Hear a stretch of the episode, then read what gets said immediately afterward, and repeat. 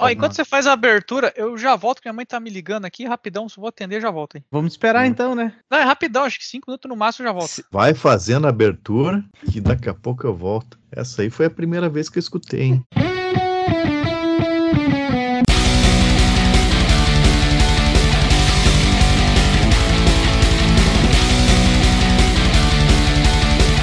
Olá, olá! Com a bênção do nosso patrono, o Texugo do Mel, começa agora a Hora do Texugo, a hora mais hostil da sua semana, com episódios inéditos às quartas-feiras a qualquer momento no horadotexugo.com ou no seu agregador de podcast favorito, Spotify, iTunes, Deezer, Podcast Addict, Overcast e mais uma caralhada. Eu sou o Shide Ó, oh, CEO, e serei o seu host em mais essa jornada. E hoje o negócio é o seguinte: GG, nosso membro fantasma aqui do podcast, veio aqui e dividiu com a gente a sua vida no episódio 160. Ele abriu o coração sobre a fase ruim que ele tava passando e queria um ombro amigo para chorar, e nós demos esse ombro amigo para ele. Mas acontece que os nossos ouvintes canalhas decidiram promover uma nova rinha de fudido, acusaram o GG de não ter uma vida tão merda assim, que ele tava reclamando por nada, que era um playboy, foi uma tremenda confusão, enfim. Em resumo, nós desafiamos nosso ouvinte a contar histórias mais tristes que a do GG para provar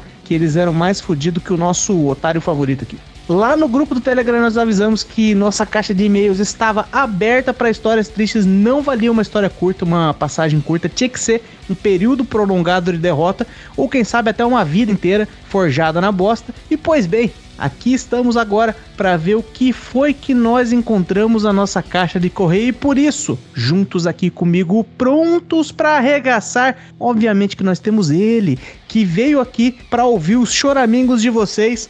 GG, que fique bem claro que em nenhum momento eu queria fazer uma competição. Todos podem ser fudidos. Ninguém precisa ser mais fudido que o outro. Concordo com a gente, concorda 100% com você, GG. Nossa, a gente vai provar isso aqui hoje, inclusive. Podemos todos nos fuder juntos. Se organizar direitinho. Nós temos ele, que veio fazer o seu papel de dar uma voadora de realidade na reclamação alheia. Farinhaque. Vai contando aí as histórias tristes aí que eu já, já volto. Valeu. Temos também ele, sempre alegre e positivo, que vai nos ajudar a ver o lado esperançoso das coisas aqui hoje. Punk Williams. Olá, Tichugos. Punk Williams, capítulo 15, versículo 11. Conhecereis a verdade e a verdade vos aborrecerá. Tem ele também, que quem sabe pode trazer uma benção aí para os nossos ouvintes no dia de hoje. Meu irmão Michel. Olá, Texugos. Michel, capítulo 5, versículo 2. Ô, eu tava, tava vendo o, o, o, povo do grupo que falou que o GG tem uma vida. que não tem uma vida desgraçada. É tudo uns caras mauzão que fuma cigarro, usa armas e usa drogas, tudo, né? Eu, eu fiquei com um pouco de medo do, desse povo, hein? Eu acho que o GG, na verdade, ele tem uma vida triste gospel, se eu posso dizer. Ficou com medo de retrucar, né? É. Não, concordamos, concordamos. Claro, claro, vamos até dar espaço aqui hoje. E por último, sempre ele, claro, que apesar de todas as tristezas, segue em frente para mais derrotas, General Maciel. Eu queria fazer uma crítica séria aí aos ouvintes do, do Hora do Texugo que estão reclamando que era o GG contando história. Se fosse a irmã dele contando as histórias dela sendo fodida, aí todo mundo gostava, né? É muito triste sim, linda. Agora manda foto pelada. Lembrando que hoje o Central não vai participar porque a esposa dele não deixa ele reclamar duas vezes. Para você que tá chegando agora, seja muito bem-vindo ao podcast que tem os ouvintes mais fudidos da podosfera brasileira. Já aproveita e procura a Hora do Texugo no Instagram, Twitter e Facebook. Segue lá e interage com as publicações pra gente fazer aquela baguncinha bacana em ambientes cibernéticos. Aliás, segue a gente também no Spotify, dá aquelas 5 estrelinhas na avaliação e ajuda o Spotify a espalhar a gente para mais pessoas que vão desafiar a gente aqui na nossa rinha de fudido. Show de desgraça em segunda pessoa, depois da vinheta. Solta o play, macaco.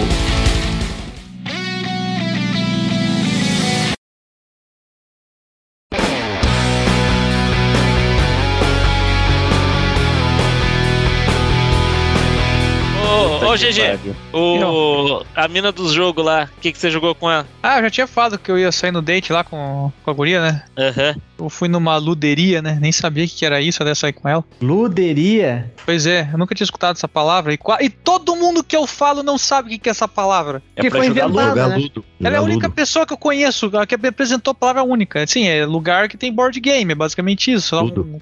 o milkshake e joga uns board game, é isso? Estabelecimento pra Shake isso. lá? Não, é exemplo de coisa O que dá pra gordo. consumir lá, mas. Luderia, foda-se luderia, milkshake, milkshake. É, isso aí é casa de jogos, caralho. Prioridades, cara. É, o Requião travou isso aí, não pode. Casa de jogos. Ah, ó, ah, tá. Ela que escolheu o jogo, então, não foi você. Sim, porque ela tem mais experiência com os board game, daí eu deixei ela escolher. É. Deixei. Achei ela escolher, olha que gente jogou- olha que macho tóxico.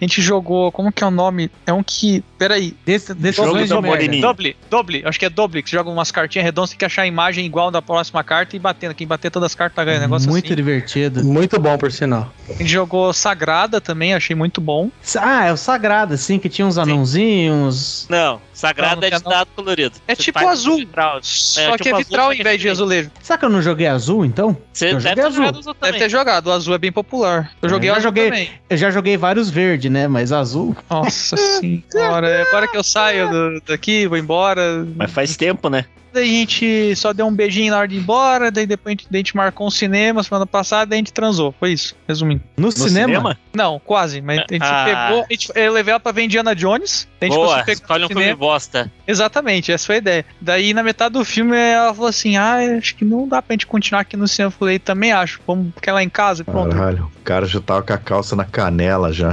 Não, eu tava. Nossa senhora, ele tá se pegando. Eu tinha até pedido. Foi naquele cinema do. Do Pátio Batel, tem as cadeiras lá, mó massa, sabe? Daí o cara, o cara veio trazer o lanche que a gente tinha pedido, tinha até esquecido, a gente tava se pegando, o cara chegou assim, tipo, licença. Vai comer o que é que embrulhe, né? Mandou o GG embrulhar o peru dele aí, né? Ô, guarda esse troço. tipo isso. Mas você já passou no. Ela já passou no primeiro teste. Porque assim, eu tenho certeza que não foi você que disse em qual cinema que vocês iam. Que a menina chama, fala onde vocês vão na luderia, que jogo vocês vão jogar, então eu já entendi. A dinâmica vai ser igual às outras. Mas ela, então, ela que escolheu o cinema, certo? Não, fui eu. Você escolheu o cinema? Sim, Uau. eu escolhi o cinema. Se fosse por ela, a gente ia ido no do Paládio. Daí Eu falei, não, ó, tem um cinema que eu acho mais legal, esse aqui, não sei o que, pá, já pensei bom. aqui cadeiras massa e dá pra ficar mais pertinho ali e tá, não sei o que. Pelo menos não foi tipo no novo Batel, né? Porque, tipo, a menina te convida para ir no cinema. Você fala assim, mano, por que, que nós estamos indo no novo Batel? Ninguém vem no novo Batel. E é exatamente por isso. Sim. Ela não quer ser vista com você por aí. Ela te leva lá no. Vai lá no novo Batel com ela. cada um, cada um pagou a sua lá no cinema ou como que foi? Ela é Pagou daquelas uma. que quer pagar. em- Ela é daquelas que quer pagar a entrada dela, né? Só que. Ela pagou, legal. Eu, não, eu, eu insisto, não, pode deixar que eu pago. Depois a gente acerta qualquer coisa, o próximo rolê você paga. Fica mais fácil só eu Ah, pagar. E olha aí. assim, daí eu, daí eu paguei. Mas vocês iam no cinema de novo esse final de semana, não iam, GG? Não. Não iam? Agora você diz? É, no que passou agora. Não, a gente foi na outra semana, assim, se essa semana que passou Não, agora, porque a outra o- na quinta-feira. O Punk Williams falou pra mim ainda hoje cedo. Ele falou que ele encontrou a menina que você saiu lá, vocês iam no cinema, acabaram indo, ela deu as duas entradas pra ele. Entendi, engraçadão. Não foi isso, Williams? É, mais ou menos. É mentira, porque a menina tava Na viajando verdade, eu semana entrei com ela. passada. Ou ela me Deu- enganou. Deu ela as foi duas ver o Punk entradas pro Williams. Punk Williams. Deu as duas Ela falou entradas que ia viajar pra mim e foi. dar- Deu as duas entradas pra mim. Agora quem vai entender? Por isso que Eu ela sou não, eu já ingênuo, tinha eu sou, eu entendido. sou mais ingênuo que o GG. Não, agora, não, agora eu entendi por que que ela falou que ela tava viajando, que ela foi dar as entradas pro Williams e ela falou, agora eu tava conversando com ela, que ela chegou em Curitiba, ela foi disse até ela, a ela Lua. tava cansada, né? Então das Era só, era só um bate-volta. Era só um É, bate bate-volta na lua. Ela foi pra lua Bate e volta, bate e volta, bate e volta, bate e volta, bate e Oh. volta, bate e volta. Ah, ninguém aqui nesse podcast aguenta mais de oito Não, vai, vai. Ó, deixa eu falar. É, então quer dizer que eles pediram um lanche, pediram um, Não, nada cachorro demais. quente. Não, foi umas batatinhas fritas só, só pra gente beliscar lá. Deixa Pediu ele um fazer a cachorro- piada com o cachorro quente. Pediram um cachorro quente com uma vina e quando chegou tinha duas. Nossa. Sabe que essa vai ser história real, hein? Um, colega nosso de faculdade que pode ou não já ter gravado o episódio aqui com a gente. O irmão dele pode ou não ser ouvinte. Ele foi uma vez no. Aquele, do, aquele cinema do Xaxim que tem um boliche, que tinha, né? Nem, nem o boliche, nem o cinema não existe Eu mais. sabia que tinha isso aqui. Existe. Existe os dois ainda? Ou um Sim. dos dois? aham. É o Shopping Os dois, Sport. O. Xaxim. Shop Sport, é. E aí ele, ele foi lá justamente porque era vazio, né? Porque ele queria, ele tinha essa, essa maluquice dele aí de querer, no mínimo, uma, uma punheta, né? Aí chegou lá, eles começaram a se pegar forte quando e ela, tipo, não tava muito na, na, na ideia dele ali. Mas aí apareceu o famoso Lanterninha. Eles foram expulsos do cinema do Xaxim. Porque nem, nem sei que filme que eles estavam querendo assistir lá. Nem eles não fazem ideia que filme que eles foram ver. Não, eu não entendi nada do filme do Indiana Jones. Eu sei que tinha uma que tava brigando com os nazistas. Essa foi a única coisa que eu peguei do filme. E eu tinha visto metade dele. Boa. E ela também viu metade? Diz ela que ela não percebeu nem que era nazista os caras que, que tava batendo. Qual metade que ela viu? Eu não sei. Metade branca ou a metade colorida? É metade com a marca Eu- eu- de vitiligo ou não? Diz ela que ela não reparou que tinha mancha, que a gente conversou depois. Ela falou, nossa, eu nem reparei. Legal, então. E, e ela- gostou dela? Ela é gente boa? Conta ah, você aí. tem que cuidar pra não apaixonar, que eu tô gostando bastante dela, né? Mas. Ai, que olha aí. Olha aí, hein, GG? Ah, Não, gente, por favor, de novo não. Me apaixonar fácil, eu sou. apaix- Estou enamorado. Este amor é tão grande. Me lembro um amigo meu que ele saiu com uma, com uma moça, né? E, e a moça ela, ela usava uma prótese na perna. Aí beleza, só que ele ti- tipo não conhecia ela há muito tempo assim, né? Daí foi a primeira primeira vez que saíram e tal. Aí beleza. Daí ele falou: "Ah, vou no banheiro e já volto", né? Daí ele foi ali que dar uma lavada, sei lá. Daí quando ele voltou, né? Aí ele A, foi mina, a, assim, mina tava, a mina tava na cama de três. não, daí ele chegou assim, dele é, entrou embaixo das cobertas e ele, ué, é, tá, tá faltando alguma coisa aqui. Daí ele olhou o, o resto da perna da mulher tava lá em cima do, do armário já. Ah, começou uma história, começou um vídeo pornô foda aí. Continua pra nós, como é que essa história termina? Bom, termina. Como, como termina, eu sei. Calma. Que gozado, não. Mas o- Os meandros. Termina com o cara falando desculpa que você é muito gostosa.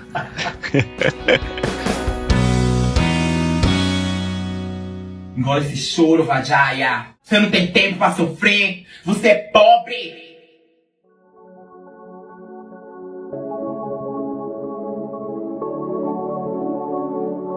Posso começar Posso. falando, fazendo um comentário? Claro, claro. Tipo, eu estou indignado porque realmente os caras falam, não, isso, você é um playboy, você não é um fudido, eu sou um fudido. Eu fiquei pensando, cara, eu não tenho dúvida, se a pessoa diferente deles, eu não escuto esse podcast, se o cara perde o tempo ouvindo isso aqui, com certeza ele é muito mais fudido que eu da vida, porque ele realmente não tem o que fazer.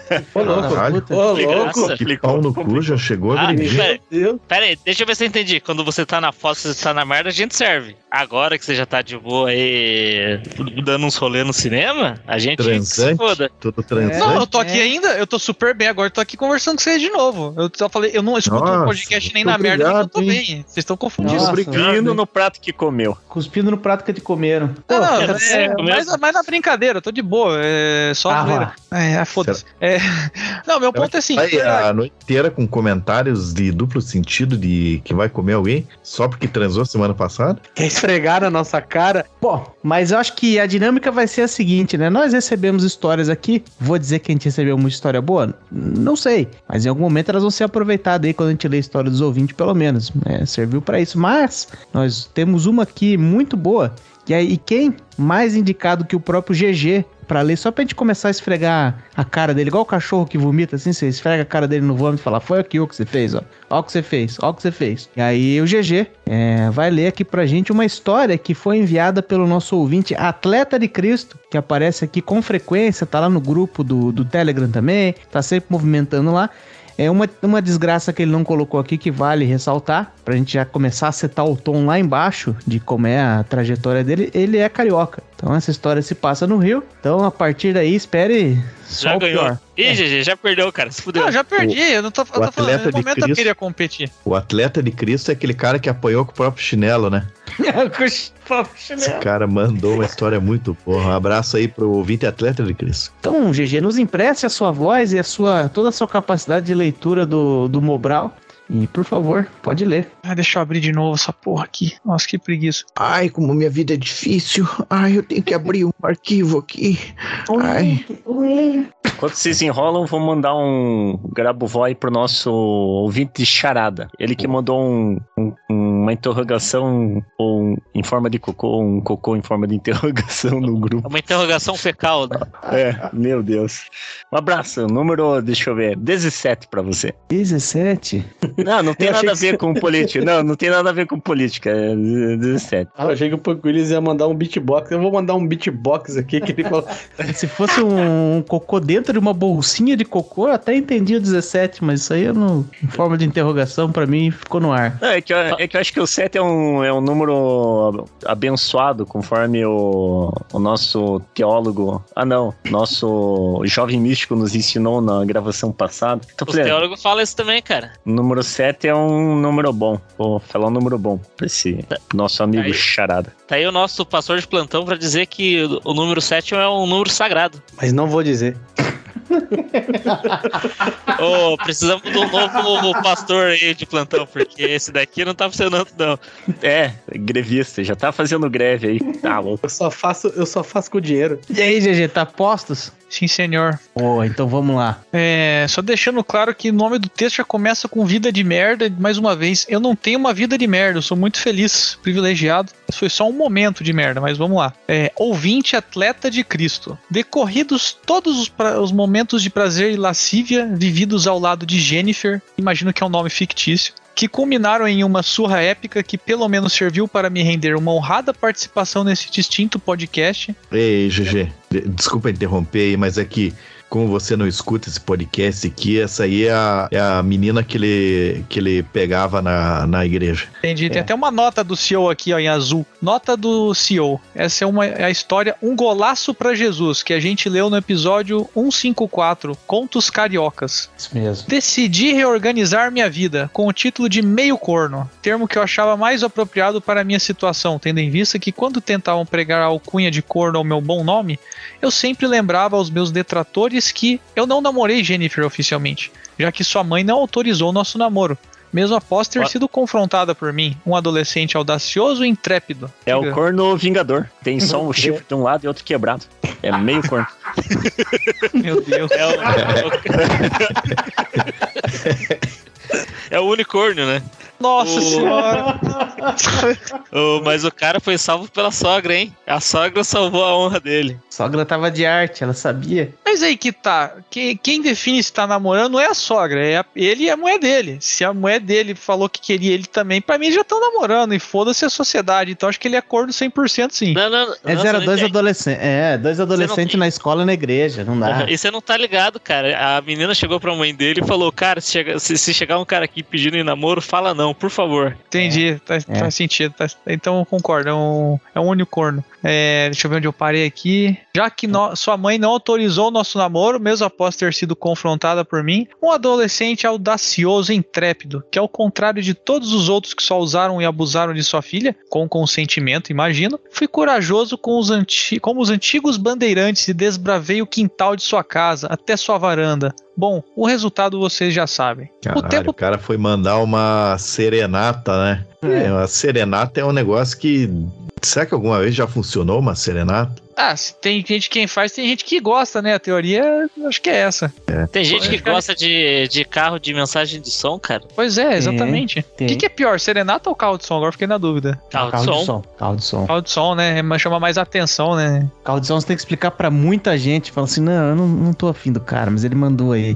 Serenata ali, é, só comedido. É, e me- menos pessoas assistem, às vezes serenata tem o charme do cara ter feito por ele mesmo ali o negócio, né? Não tem charme nenhum, não tem charme Não, nenhum. não tem, não sei. Não se eu nunca engane por isso. É que a gente não sai do tema aqui, mas é tema adjacent, né? Falando desse esquema aí de carro de som, eu tenho uma prima que contratou um carro de som pra, próxima, pra própria festa de 25 anos de casado. Ela contratou o carro de som pra ela mesma. Não faz aí? isso. Se a pessoa tá feliz, eu acho que é o que importa, né? Foda-se a sociedade. É, mas serenata é melhor, que daí a pessoa que tá fazendo a serenata passa vergonha junto. Na hora que a menina fecha a janela ou fecha a porta e se tranca pra dentro de casa. Ou E na hora que fica sai- sozinho na rua. Ou, ou na hora que aparece o Ricardão junto com ela, né? Sem camisa. Tá, posso continuar? É, O tempo passou e eu sofri calado. Não deu para tirar ela do pensamento. Brincadeira. Só uma piadoca antes de entrar nas desgraças decorrentes de escolhas ruins. Sistema público de ensino ausente e a típica dificuldade financeira de quem vive em periferia. Meu espírito cowboy estava destruído. Aquela potranca indomável já não fazia parte de meus projetos futuros. Então, contemplativo, olho ao meu redor e vejo a realidade que me cerca. Uma casa muito humilde, pais que com muita dificuldade faziam o melhor para criar três filhos. Eu tinha que fazer alguma coisa por nossa casa, ajudar meus pais e desafogar as despesas. O ano era 2005 e eu estava próximo de cumprir o meu dever como cidadão. Não, não era ano de eleição. Era o ano em que eu completaria 18 anos e as gloriosas Forças Armadas Brasileiras precisavam de meus serviços. Bom, Selva. eu achava Tinha uns pneus lá, esse, bo- esse pneu dando bobeira aí, galera. Vamos lá, vamos lá, vamos Ele, lá. ele começou a olhar os mosquitos voando. capinar um lote. A dengue tá indo a níveis nunca antes vistos. Tá na hora de tomar uma ação, gente. Bom, eu achava que precisavam dos meus serviços, então decidi serei militar. Boa. É, asterisco. Pessoal, ocasionalmente vai surgir alguém muito talentoso, genial, com uma visão fora do comum para o empreendedorismo ou para a arte, de dentro da favela ou da periferia. Mas isso é um ponto fora da curva. A maioria é composta por pessoas normais e por comida no prato realmente é a principal preocupação dos que vivem ali. Dito isto, quando você está prestes a completar 18 anos em um lugar assim, sua preocupação principal é o que você vai fazer para ganhar dinheiro para ajudar dentro de casa, ainda mais quando você sabe que não tem predicados para se destacar na sociedade. Tudo é muito imediatista e ao contrário do que a Globo mostra, não tem nada de bom na favela. Globo Sim. lixo. As Higienista. pessoas, tem as pessoas. As pessoas são a parte boa. Ô, Mas mas peraí, peraí, antes de você continuar, deixa eu te perguntar uma parada aí, Shade. O, esse aí é o texto que ele te mandou? Ou você dá um. Você deu um tapa ali em cima? Não, é o texto que ele mandou. Ele caprichou. Caralho, esse, esse cara escreve bem, hein? Que eu lembro Sim, que é outra sim. história dele. Porra. Tô falando que mesmo sendo da favela, o cara pode aprender a ler e escrever. Tá louco. Caralho, caralho. Crítica social babaca, né? Não, não, é Não, babaca. não, não. Ele viveu numa condição precária e ainda assim se esforçou em aprender a escrever e ler Pare, super pare, bem, ó. pare de tentar arrumar. Tá pare de tentar pior. arrumar. É. Atenção! As opiniões desse rapaz GG pertencem somente a ele e não refletem a opinião dos demais integrantes. Aliás, ele nem é mais integrante desse podcast. Nós expulsamos ele um tempo atrás, mas o convidamos sempre que existe oportunidade de um riso fácil. Obrigado. É. Não pior. Tá bom, vocês É. querem que eu critique e enche o saco? Então tá. Vai tomar no cu. Eu não falei da minha vida, as merdas que passei na minha vida também. Se for o caso, eu já passei fome e tive que comer ração de cachorro. Um dia, se quiser, até fala aqui no podcast. Meu Deus, tem uma pior. Essa história é assim, pô. Essa era a história. Caralho. Toma não, eu- na- eu- nas suas Eu queria caras, falar de um ouvintes. momento merda na minha vida. Não queria falar da minha vida. Escuta- Ah, Escutaram essas ouvintes? Não, ô, GG, mas não seja burro. A gente só falou que você tava falando uma galera, você não tava falando dele.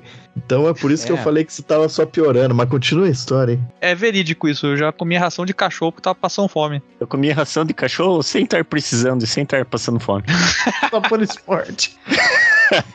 Tá. Meus olhos podiam contemplar o horizonte com uma perspectiva melhor do futuro. Eu era burro, mas nem tanto. Então eu sabia que o caminho não estava no alistamento militar, tendo em vista que meu irmão mais velho, por parte de pai, tinha sido conscrito no ano 2000. Embora ele tenha nos orgulhado muito servindo como paraquedista no 25º. Que porra é essa? Não sei disso aqui não. Batalhão.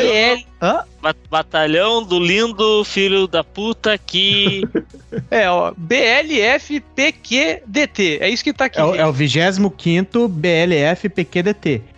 É alguém, alguém se arrisca a dizer que, que é o. Se ele, foi, se ele serviu como paraquedista no 25 BLF PQDT, do que, que será que esse batalhão se especializou, hein? Vai lá, GG. Você que não veio na favela, que sabe ler e escrever. Você que, É. que nasceu com, com mordomias. Fala aí. Fala o que é predicado e o que, que é circunscrito ali também. Ó, vamos lá. BLFPQDT. É Batalhão dos Libertinos Fudidos Putos que dormiram transando. Sei lá. Ó, Boa. ó, só É, é- vencedores aí, aí. É o sim. próprio Castanha e Caju aqui, no improviso. O único É. problema é que o único problema é que geralmente o, o batalhão é formado pela grande maioria de, de homens. É, por que que isso é problema? É, não entendi. homofóbico? É da hemorroida. Não, mas vamos, vamos lá, vamos lá então. Mas Como não que é, é BL, né? É BI, né? É BI? É, já que você. Eu fui deixando Eu acho que é. L, porque. apre- Ah, mas é foda. Não é, Batalhão de infantaria brigada, disso, né? é, brigada de infantaria, meu. Porra, Pode ser, não tá, sei. vai. É balões Ah, então infláveis. Tô falando Balões que é. infláveis foram B, BLF. Vai ficar nessa aí até que hora? As Mas 11 da é, maluco. Não, não-. Tá, tá o tamanho do texto que tem que ler ainda. O, o, Então vamos lá. Obrigado aí a vai, contribuição do ouvinte, mas tomar no cu que dá pra resumir isso aqui, não. É, o cara é um fudido, né? A vida é fudida, não tem como resumir. Desculpa te interromper, essa é a versão resumida. Ah, beleza, então. Então, continuar aqui, ó. A meia-noite chegou rápido demais para aquele Cinderelo, ainda mais rápido, seu paraquedas virou abóbora novamente e seu tempo de serviço acabou. Tudo isso durou apenas um ano, e nenhum oficial do exército procurou com um coturno de cristal perdido em suas mãos. O conto do Cinderelo paraquedista acabou com o protagonista tentando ganhar vida inicialmente em uma fábrica de gelo, e depois em diversos outros empregos muito, muito mal pagos. Estabilidade financeira e o status de pertencer a uma das instituições mais respeitadas pela população brasileira na época, ninguém ligava para generais prestando continência para projeto de comunista. Esse era meu objetivo. Lembrei-me de um professor de matemática do ensino fundamental, que sempre nos dizia para pensarmos no nosso futuro, pegar leve com as revistas pornô e todas as outras bobajadas que tomavam nosso tempo, que deveríamos começar a ler a Folha Dirigida, jornal de dedicado ao lançamento e acompanhamento de concursos públicos, muito popular no Rio de Janeiro, talvez no Brasil, sei lá. Assim eu Nunca ouvi fiz. falar. Não, no Brasil não. Também É. não, nunca ouvi falar, deve ser só no É, Rio mas, mesmo. mas de novo, carioca acha que o Rio de Janeiro é o Brasil, né? É, assim eu fiz. Comprei a Folha de São Paulo. Digo, a Folha dirigida. De todas as opções de concursos que ali estavam, o que me encheu os olhos foi o concurso para a Escola Preparatória de Cadetes do AR. EPCAR. Agora sim, nada Cadetes do do que ar, cadetes do ar. Cadê só? Ele foi enganado porque tem tá as duas letras em maiúsculo ali mesmo. Ah, tá. Ah, Mas tá. é, cade, é cadetes do ar. Ah, viu? tá. Por isso que eu li AR, gente. Tava os dois maiúsculos. Só, só um parênteses aqui, porra, essas provas de, de concurso aí de pra essas paradas militar, meu, porra, os caras eles pegam uma matemática lazarenta, meu. Que eu, É foda, é foda. eu fiz umas provas dessa aí, é tipo uma matemática de puta que pariu. 2 vezes 3. 9 vezes Exato. 9. Ah, é sacanagem. Soma de frações. Aí É que você tem que calcular a, o volume da lata de tinta, a área da parede, a área do tronco da, da, da árvore e, a- e a- e o comprimento do meio fio pra ver se não vai dar certo, cara. Pois é. É, mas sabe que por uma eventualidade aí, eu e o, e o atleta de Cristo aqui, a gente podia ter sido colega, porque mais ou menos nessa época, acho que no ano seguinte, depois, eu, tinha, eu queria ter entrado na. Mas era a escola de São Carlos. São Carlos era uma outra escola de cadete, né? Não tem, não tem a ver com a Epicar, né? Não faço ideia. Não eu- sei eu o que, me- que tem em São Carlos. Eu sei que É tem a um- UFSCar, né? Mas. Que é uma escola de, de cadete que você faz um. Você entra lá, tem que fazer uma prova ferrada também pra entrar, e ela é tipo um preparatório pra você ir pra AMAN Academia Militar dos Agulhas Negras. Que eu não queria pilotar avião, mas eu queria ter uma agulha negra. Ah, tá. Mas aí meu Ah, pai, meu pai sempre motivador falou: "Filho, eu acho que isso aí não é pra você não. A agulhinha napolitana que você tem hoje não serve? Faz um estrago, rapaz." Mas você tem altura tá de piloto de caça, hein? Pois é, pois é, ou de jockey, né? Hoje ia estar lá na São Paulo Fashion Week lá, costurando. Vestidos e roupas fashions. Ai, foda. Mas desculpe, ele entrou aí na escola preparatória, ele queria fazer um concurso para a escola preparatória de cadetes do ar, e aí? Agora sim, nada do que aconteceu antes poderia afetar o meu futuro. Nem mesmo a minha briga com meu amigo Branquelo. Isso mesmo, Texugada. Eu havia rompido com o Branquelo. Pera aí, uma pausa dramática. O Branquelo que, que foi o cara que com o qual ele estava bebendo pra caralho pra afogar as mágoas da Jennifer quando ele foi surpreendido pela mãe dele. que veio e bateu nele com o próprio chinelo que ele deixou pra trás. Pô, ele não Mano, falou White que Horse, hein? Ele falou, Horse. ele falou na outra história o que que aconteceu com a vizinha da mãe do Branquelo? Com a vizinha da mãe do que dedurou eles? Não, não, é que a. Que depois que foi a mãe do Branquelo que falou pra ele lá no outro dia e arru- arrumou a. Uma vizinha lá da igreja junto pra ele. Pois é. Eu tô confundindo as histórias. Não, eu não sei. Eu não sei. Talvez esteja confundindo. É, foda-se. Tá, ele rompeu com o Branquelo. Tudo aconteceu no início de noite. Tínhamos ido até uma botequim para jogar King of Fighters 97. No Rio de Janeiro é muito comum ter flipper em botecos. Vide Tropa de Elite. Só queria deixar registrado que tá escrito KOF aqui. O GG nem hesitou em parar pra pensar o que significa, hein? Parabéns. Aí, GG. Eu nem entendo de coisa de militar, entendo de videogame, gente. Aí sim. É, quem estava jogando éramos Branquelo, Cabeça e eu. Cada um colocou três fichas e revezávamos a cada trio vencido. Um detalhe importante é que o melhor boteco para jogar fliperama era o Boteco do Baixinho. Lá havia maior variedade de máquinas, é como chamávamos os fliperamas. Um salão amplo, salgadinhos baratos, como o famoso Fofura e o Franks. E os cachaceiros mais simpáticos da região. Sempre que você estava esperando sua vez de jogar, você podia saborear uma bala de tamarindo, um doce de abóbora ou um guarda-chuvisco meio molenga, além de se entreter com, com histórias de como o bairro era só mato e brejo antigamente, ou de como a criminalidade tinha mudado. Pera aí, pera aí. Guardar-chuvisco? Os caras chamam guarda-chuvinha de guarda-chuvisco? É, eu Não, pensando mas é o numa nome, coisa, aquele de é chocolate. Aham, É. mas é o É. nome. Chocolate vez é eu- uma palavra meio pesada, GG. Mas, é. É, ele tá mais pra um sebo colorido. É, é aqueles chocolate que tem gosto de isopor, não é? Eu tô ligado. Tem aquelas moedas de chocolate. É, isso aí, essa bodega aí, ó. É o chocolate nome, que criança, criança come e acha que é a mesma coisa. Eu descobri hoje que tinha tem nome que aquela merda. concordar, tem que co- concordar com carioca e guardar chuvisco o nome. Ah, eu prefiro tá errado. No meu tempo, não tinha esse negócio de cheirar maconha ou ficar fumando cocaína pelas ruas, não. Os matador mandava todo mundo entrar pra dentro de casa 10 horas da noite. Se você tivesse na rua depois das 10 e visse o Opala preto, hum, diziam dos bêbados. Era de veras um ambiente muito acolhedor para crianças, adolescentes e jovens. Acredito que lá se encontrava a nascente de todas as piadas de tiozão. Mas jogar lá não era tarefa para os fracos. Os melhores jogadores de King of Fighter, King of Fighters da região se uniam lá. Lendas como Camarão, Índio e meu irmão Didil tra- tra- travavam os melhores duelos já vistos. Como éramos meros mortais, decidimos ir a um boteco mais afastado, pois não queríamos ser surpreendidos com um Here comes a new olhar para o lado e dar de cara com o camarão, que sempre nos deixava vencer até ele chegar na metade do sangue de seu último boneco, só para dar um 3 por 1 humilhante. Tudo ia bem até o Branquelo se cansar de jogar e querer ir embora, porém estava na minha vez de jogar e as fichas eram as minhas. Então eu pedi para ele esperar eu terminar. Todavia, quando estava no meio do especial do Ryo, Ryo, não sei Ryo, como é que fala o nome desse personagem, não lembro, e no último boneco do trio dos incorporados do King of Fighter 97, o filho da puta do Branquelo puxou a tomada. É, tá certo re-. Tá certo romper com o cara. É, foi, pau no cozice cu. mesmo. É, Mas, mas se isso aí fosse. Mas se isso É. aí for pra seguir isso aí, eu não deveria falar com meu próprio irmão. Talvez nós fomos jogar Eu? um flipper. Aham. Fomos jogar lá. Nós fomos lá pra Autônia jogar num flipper lá. Daí a gente ganharam uma fichinha, meu irmão foi atrás da máquina, só que eu acho que não sei se ele puxou a- o fio ou se ele desligou o botão. Mas daí tava eu e meu primo lá, né? Ficou um putaço. Que era um real que a gente tinha pra jogar e nunca mais. Fica aí a denúncia. Se eu canal. Pau no cu. É Ah, o- realmente. tá- Mas você não ficou chateado com ele na hora? Eu fiquei, mas. Então. A vida, é, a vida é essa, né? Às vezes a você tem um real, segue, às, né? vezes não, às vezes não tem, né? É, Eu era muito jovem pra ser talvez- brigado. Ou talvez isso ele também. perdoou, ou ele descontou depois, né? Aí que tá. Por isso que hoje tá, tá, parece que tá ok as coisas. Não sei Tá. se tá, não sei se tá. Mas é. eu- Continuando. Eu fiquei revoltado com a atitude deselegante daquele senhor. Discutimos, eu disse que meu dinheiro não era lixo pra ele fazer aquilo e que ao contrário dele, eu não era playboy pra jogar dinheiro fora. De alguma maneira Ih, olá, achou... olá, olá, olá, olá, olá, como o mundo dá volta. O cara chamou o outro de playboy, veio te chamar de playboy aqui também. Parece que é uma coisa que recorrente na vida desse. do- É, ele fica repassando pros outros aí, ó. Exato.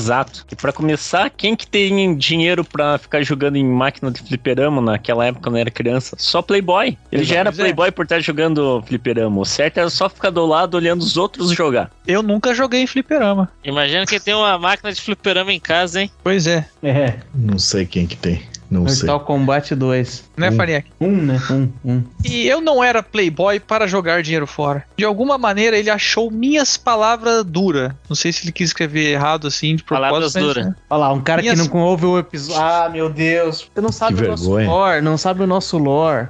Por que que pede pra eu ler então, porra? Caralho, o cara tá brabo, você nem parece que tá transando. Pois é, mentiroso. Ah, fez uma semana já, né? Daí já tá, tá precisando de novo. É, ele achou minhas palavras duras demais. Tendo em vista que, apesar dele realmente ter uma condição financeira melhor que a da minha família, o moleque ralava para um caralho com o padastro dele durante os fins de semana. Porém, quem não conhecia o Branquelo acabava o taxando de playboy, quando na realidade ele só tinha dinheiro por conta de seu trabalho. Sabendo disso, eu o chamei de playboy mesmo assim. E o filho da Cusão. puta não deixou barato. Disse que era mesmo e que colocaria fichas e desligaria a máquina quantas vezes ele quisesse. Dessa maneira, para evitar o indesejável combate físico, fui para casa. E eu, eu, nessas horas, vejo quão pau no cu eu sou, porque eu gostei muito da frase do Branquelo. Quer saber? Tenho grana mesmo, se eu quiser, eu vou entrar aqui, ó. Coloco uma ficha, desligo, coloco três fichas, desligo. Coloco quantas fichas eu quiser e desligo na tua cara aí, seu É. bosta. Dali em diante, não falei mais com meu amigo. Então, quando decidi o que eu queria ser da vida, com aquela folha dirigida nas mãos, eu senti um certo vazio por não poder compartilhar aquele momento com ele. Viu como o perdão é importante? Quando se precisava do teu amigo, você não tinha ele para compartilhar esse momento. É. Mas aquilo não iria me abalar, ele não poder compartilhar com o Branquelo, né? Meu foco era ajudar minha família, me tornar um jovem exemplar e um piloto da FAB e EPCAR, não sei se é assim se que leu é Epicar, whatever. Epicar, pode ler Epicar que tá Epicar, bom. Epicar, tá. É, piloto da FAB, a Epicar era o início de tudo e definitivamente não haveria barreiras que pudessem me impedir. Nada iria tirar meu foco ou neutralizar meu ímpeto. Ledo engano. É ledo ou dedo? Ledo. É ledo. Tinha, Obrigado. tinha uma, tinha uma oficial bunduda no- na, na hora da prova. Ah, Sempre bom. Sem saber por onde começar minha empreitada, me dirigi até o Icomar, é isso? Porra, é essa? Terceiro Não, o Icomar. comar. Terceiro é comar, terceiro- né? Ah, é que tá tudo junto, porra. Tinha que ter um espaço ali, não. Não. Caralho, Ih, comar. Isso é linguagem militar, você não sabe. Tá, até o terceiro comar, no centro da cidade do Rio de fucking Janeiro, pedi informações sobre o concurso na entrada. Um militar de serviço me direcionou até uma sala. Lá havia um sargento e uma pilha de editais de concursos para a FAB. Perguntei sobre o concurso da Epicar com um olhar de quem definitivamente não queria estar ali. O sargento me deu o edital, disse que tudo o que eu precisava saber estava ali e me desejou boa sorte. Ter passado naquela organização militar renovou meu ânimo. Eu estava disposto a provar para mim mesmo que eu era capaz, mas a alegria de pobre dura pouco. Quando eu vi o conteúdo da prova, percebi que talvez todos esses anos estudando em instituições públicas de ensino tenham me deixado em desvantagem ante outros candidatos. Crítica social forte à sociedade, é, forte dessa daí, né? Então, Foda. Levando em consideração que eu ainda não sabia o que era geometria espacial e eu já estava no segundo ano do ensino médio pela segunda vez, alguma coisa me dizia que não seria tão fácil alcançar aquele objetivo. Talvez essa coisa fosse a razão, mas eu já era um craque em ignorar a voz da razão. Iniciei meus estudos com os conteúdos que eu podia aproveitar do colégio, sem ter a mínima noção do que estava fazendo ou do que era um concurso público. Eu me dedicava horas e horas de leitura, muitas das vezes sem fazer ideia do que estava lendo, totalmente envolto naquele universo novo para mim, onde o estudo tinha um objetivo final palpável. Encontrei meu velho amigo Xaropinho, que naquele momento estava no terceiro ano do ensino médio, onde eu também deveria estar, caso não tivesse entrado em uma empreitada amorosa totalmente avassaladora. Meu amigo perguntou como eu estava indo no colégio. Vale ressaltar que no ano que eu caguei para os estudos, Xaropinho fez de tudo para me ajudar. Aliás, ele me dizia que havia professores que não entendiam como um aluno que eles sequer tinham visto conseguia manter as notas mesmo com tantas faltas. Xaropinho era a resposta. Ele colocava meu nome nos trabalhos escolares e até fazia testes em meu nome. Ele realmente tentou me ajudar, mas eu estava cego e não conseguia ouvir. Peraí, ele estava cego ou ele estava surdo? Esse cara escreve tão bem que isso ali, o nome disso ali é licença poética. Sim, sim. É sinestesia, sinestesia que chama isso aí. Procurem depois. Mas eu não sei, essa, essa, essa parte da história pode até não levar a nada, depois nós vamos descobrir, mas já merecia uma camiseta com essa frase. Xaropinho era a resposta. E xaropinho sempre é a resposta. Tá certo. Pronto, outro. Agora todo mundo vai fazer, vai. Ca- Cada um faz aí pra gente continuar, vai. Menos o Michel, que ele não faz aquilo que, que só porque mandou, não. Não, eu Não, não é, só Guilherme, é só o Guilherme Maciel mesmo que eu não respondo. Rapaz! Eu disse a ele que Peraí que faltou bem. eu aí, faltou eu. Rapaz! Lá pelo final do episódio, o Punk Williams vai fazer também, aguarde. Você tiver no meio dessa próxima frase, vamos ver. Ele não pode falar agora porque ele tá assistindo o programa do Ratinho. No programa de hoje, nós vamos ver um cara fudido chamado de Playboy. Mas vai lá.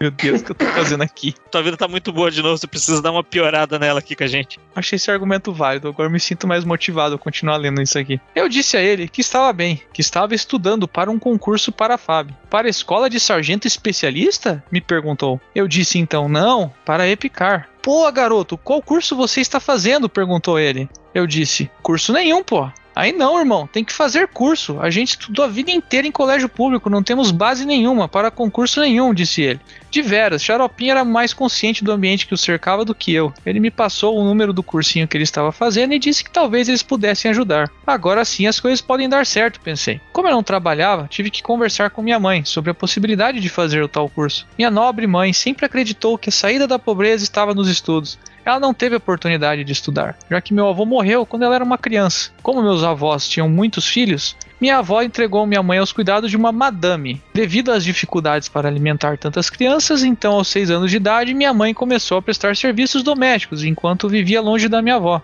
E assim ela cresceu, sem tempo para estudar. É, GG, a vida é dura. Ah, não diga. É. Repetir Não o fale mal do nosso ouvinte. Não tô falando mal, eu sei A bem. gente- eu- como eu falei, eu não É. falei da minha vida pra ele.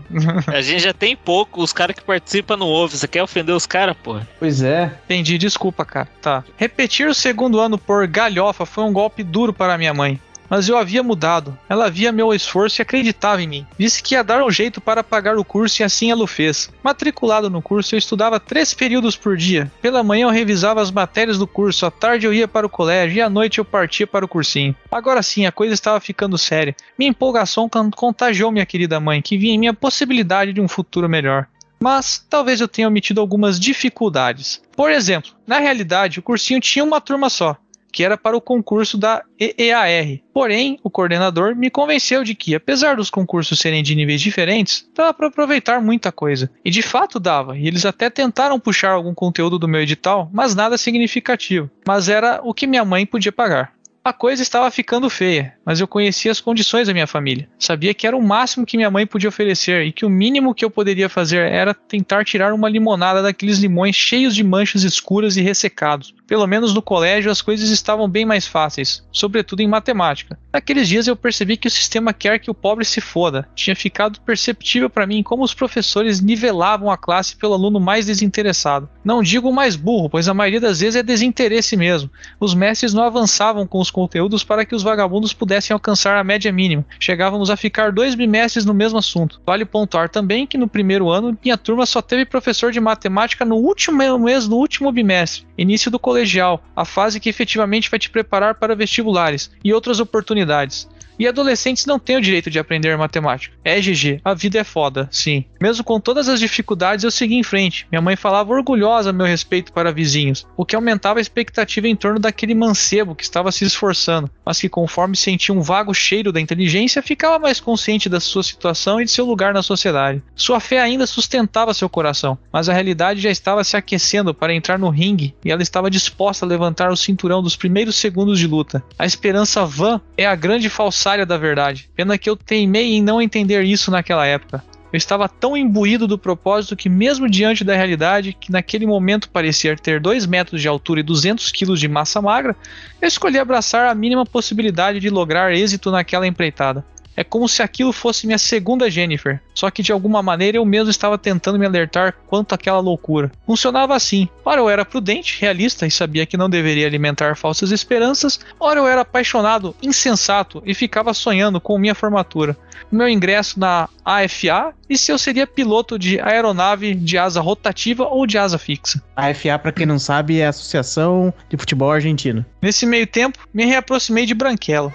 Aê, contei pra ele tudo o que, eu o que estava acontecendo. Ele ficou feliz por mim. Um certo dia me disse que tinha uma amiga dele no colégio que talvez gostasse de me conhecer. Eu o precavi de que não estava com cabeça para aquilo naquele momento. O, nome concurso estava- dela era Jennifer. Tá trazendo de novo. Ele falou lá, o cara não, não, não quis me deixar sarriar lá no, no fliperama. Ele vai ver só, vou trazer aquela mocinha de volta pra vida dele só pra fuder com esse esquema de concurso que ele tá. Quem nunca, né? Ou não estava com cabeça para aquilo naquele momento. O concurso estava próximo, mas ele não me ouviu. Insistiu e me apresentou a mina. Eu não tinha assunto Vai transar sim. Vai transar Vai, sim, vai quer botar queira ou não. É. Piroca aqui, sim senhor. Digo- Tirar o sebo desse pau, hein? é. É, eu não tinha assunto nenhum com a garota. Ficamos ali, sendo monitorados pelo senhor silêncio constrangedor. Parecia estar se divertindo, até que a menina o expulsou dali. Ela pediu para eu falar alguma coisa. Eu, com toda a minha sabedoria e o vapor de inteligência que eu tinha adquirido ao longo de alguns meses, disse: Pô, nem sei o que falar. Estou estudando tanto que só sei falar de assuntos acadêmicos. Puta que o pariu. Meu eu gritou comigo mesmo. Esse grito dentro de mim foi tão alto que eu acho que ela ouviu. Ficou constrangida por mim e disse que entendia. Peço perdão ao Farinhaque por ter agido pior que o gordão que disse que gostava de estudar. Eu agi como gordão, perdi a oportunidade de aliviar meu estresse, nem sabia o porquê de ter falado aquilo. É, Texugada, eu estava mesmo bitolado, envolto em ansiedade e falsas esperanças, angustiado com a expectativa que minha mãe estava criando e frustrado com um presumido insucesso. Porém, esses eram meus monstros, somente meus e agora são nossos, tão meus quanto seus, GG. O cara lá, ele, ele não, não era gordão e ele não gostava de estudar. Daí o nosso, nosso colega aí, ele, ele tá liberado pra falar umas águas daquela ali, porque ele tava estudando mesmo, tava estudando pra caralho. Pois é, mas é que, pera aí, Farinhaque, o cara, tudo bem que ele não, talvez não fosse um gordão, como ele acabou de aprender, mas ele agiu feito um gordão. Tem uma, duas lições que a gente pode tirar aqui desse negócio é, xaropinho é a resposta e, e não haja feito um gordão. Você nunca haja feito um gordão. Não é um faça gordice. É um estado mental, não é físico. Mas é que tá, ele tá num momento que ele tá meio baqueado. Daí não tô falando que deve agir igual um gordão, mas isso aí tem que perdoar ele. Ele não queria fazer isso. E agora não vi nada de ruim na vida do cara, não aconteceu nada de ruim. Ele tá estudando, a mãe dele tá ajudando ele. Olha, é porque ele é Não um. matou ainda. A- a- A única coisa ruim é que ele brigou com o amigo dele. Não, pera aí, o cara tá mostrando Não. que ele, que ele é refém das circunstâncias da vida dele, que não a são nossa favoráveis. sociedade é uma bosta, que tem pessoas que Ué. são privilegiadas no início da vida e ele não é um caso desses. Ele tem uma situação bem difícil, que até para conseguir fazer o básico que é estudar, ele não tem o, o mínimo da nossa sociedade. A família dele tem que se matar, tipo, que nem a mãe dele fez, se sacrificar um monte para ele conseguir ter um mínimo, que é estudo. Crítica social foda, hein? É. Puta que me pariu. É. É, ô, Punk Williams, ele é só mais um Silva que a estrela não brilha. E a pior Por isso parte, que eu me vou- identifico um pouco com ele, entendeu? Eu passei por isso também. olha aí. Certeza que o cara tá saindo fumaça pela orelha e falando, vai se fuder, playboy, não tem que se identificar comigo não. Playboy. É que a gente, é que a gente só pega, pega o recorte mais recente do GG. Mas o que esse cara, uma das coisas que ele tá falando pra gente já fazer um resumo aqui do de que, que ele nos contou até agora, é que ele era fudido pelas circunstâncias que vem lá desde a mãe dele ali, que ele já falou, porra, a mãe dele não pôde estudar e tal. E que ele basicamente, ele só sacou que a educação que ele tava recebendo era uma merda e limitadora no segundo ano, que era repetente, né? Ele deveria estar no terceiro, mas no segundo ano, porque ele teve um lampejo de olhar e falar assim, ó, vamos ver esse negócio de concurso. Aí ele tentou pôr a cabeça um pouco pra fora da realidade dele, olhou em volta e falou: "Filhos da puta, estavam me segurando aqui embaixo até agora. Agora não dá mais pra alcançar. Agora fodeu." Ele foi, ele foi procurar umas questão pra treinar de matemática. Ele, ô, pera aí, isso aqui que tá errado, tem letra aqui no meio dos números. É, porra, tá foda isso aqui. Matemática ou português, essa bosta?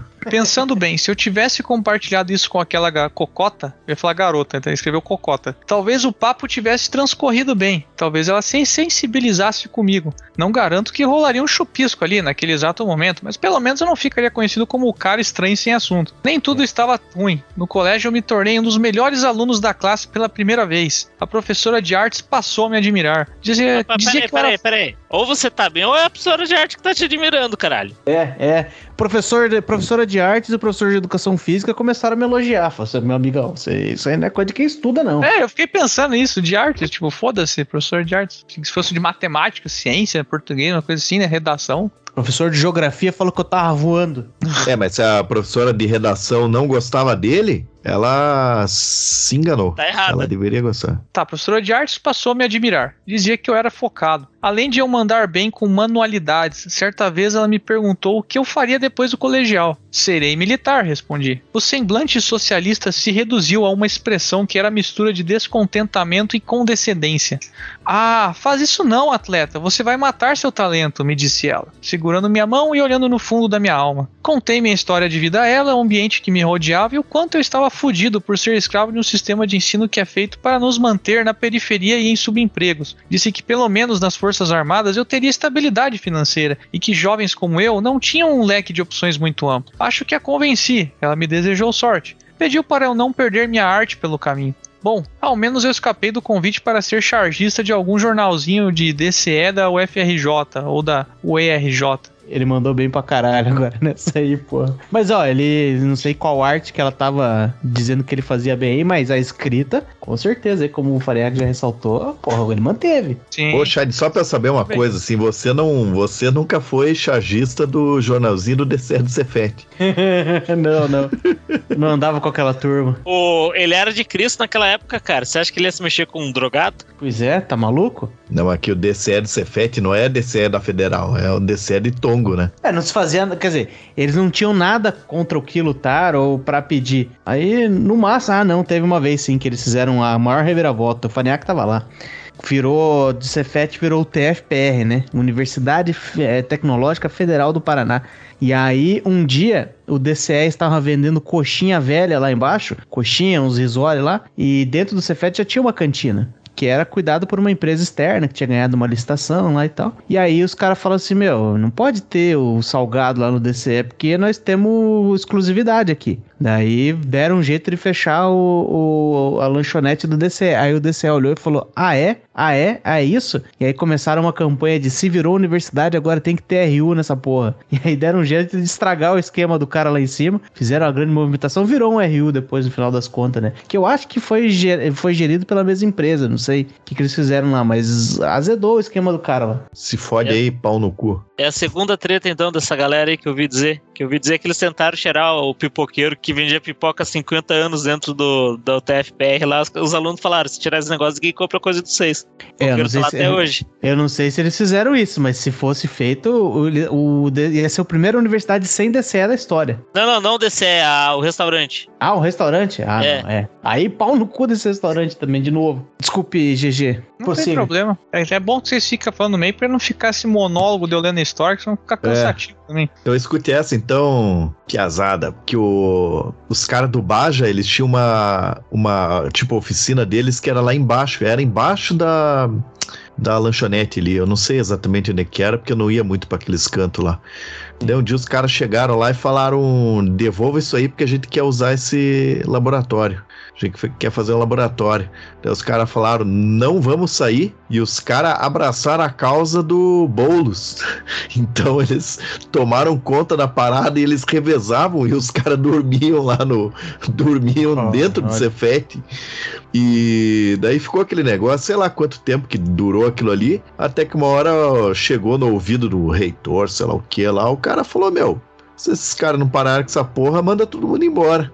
Daí o Cefete ficou sem baja durante acho que uns dois, três anos por causa disso. Ih, bosta, mas eles iam usar o espaço pra quê também? Ficar Eles iam fazer um laboratório. Por falar em Baja, o nosso ouvinte aí que tava fazendo Baja lá, eu comprei um, um número da rifa deles lá pra ajudar. Otário. Eu, é, eu levei um golpe. Qual Porque baja eles- que era? Ah, eu esqueci lá. Não vi sorteio nenhum, não sei o que aconteceu.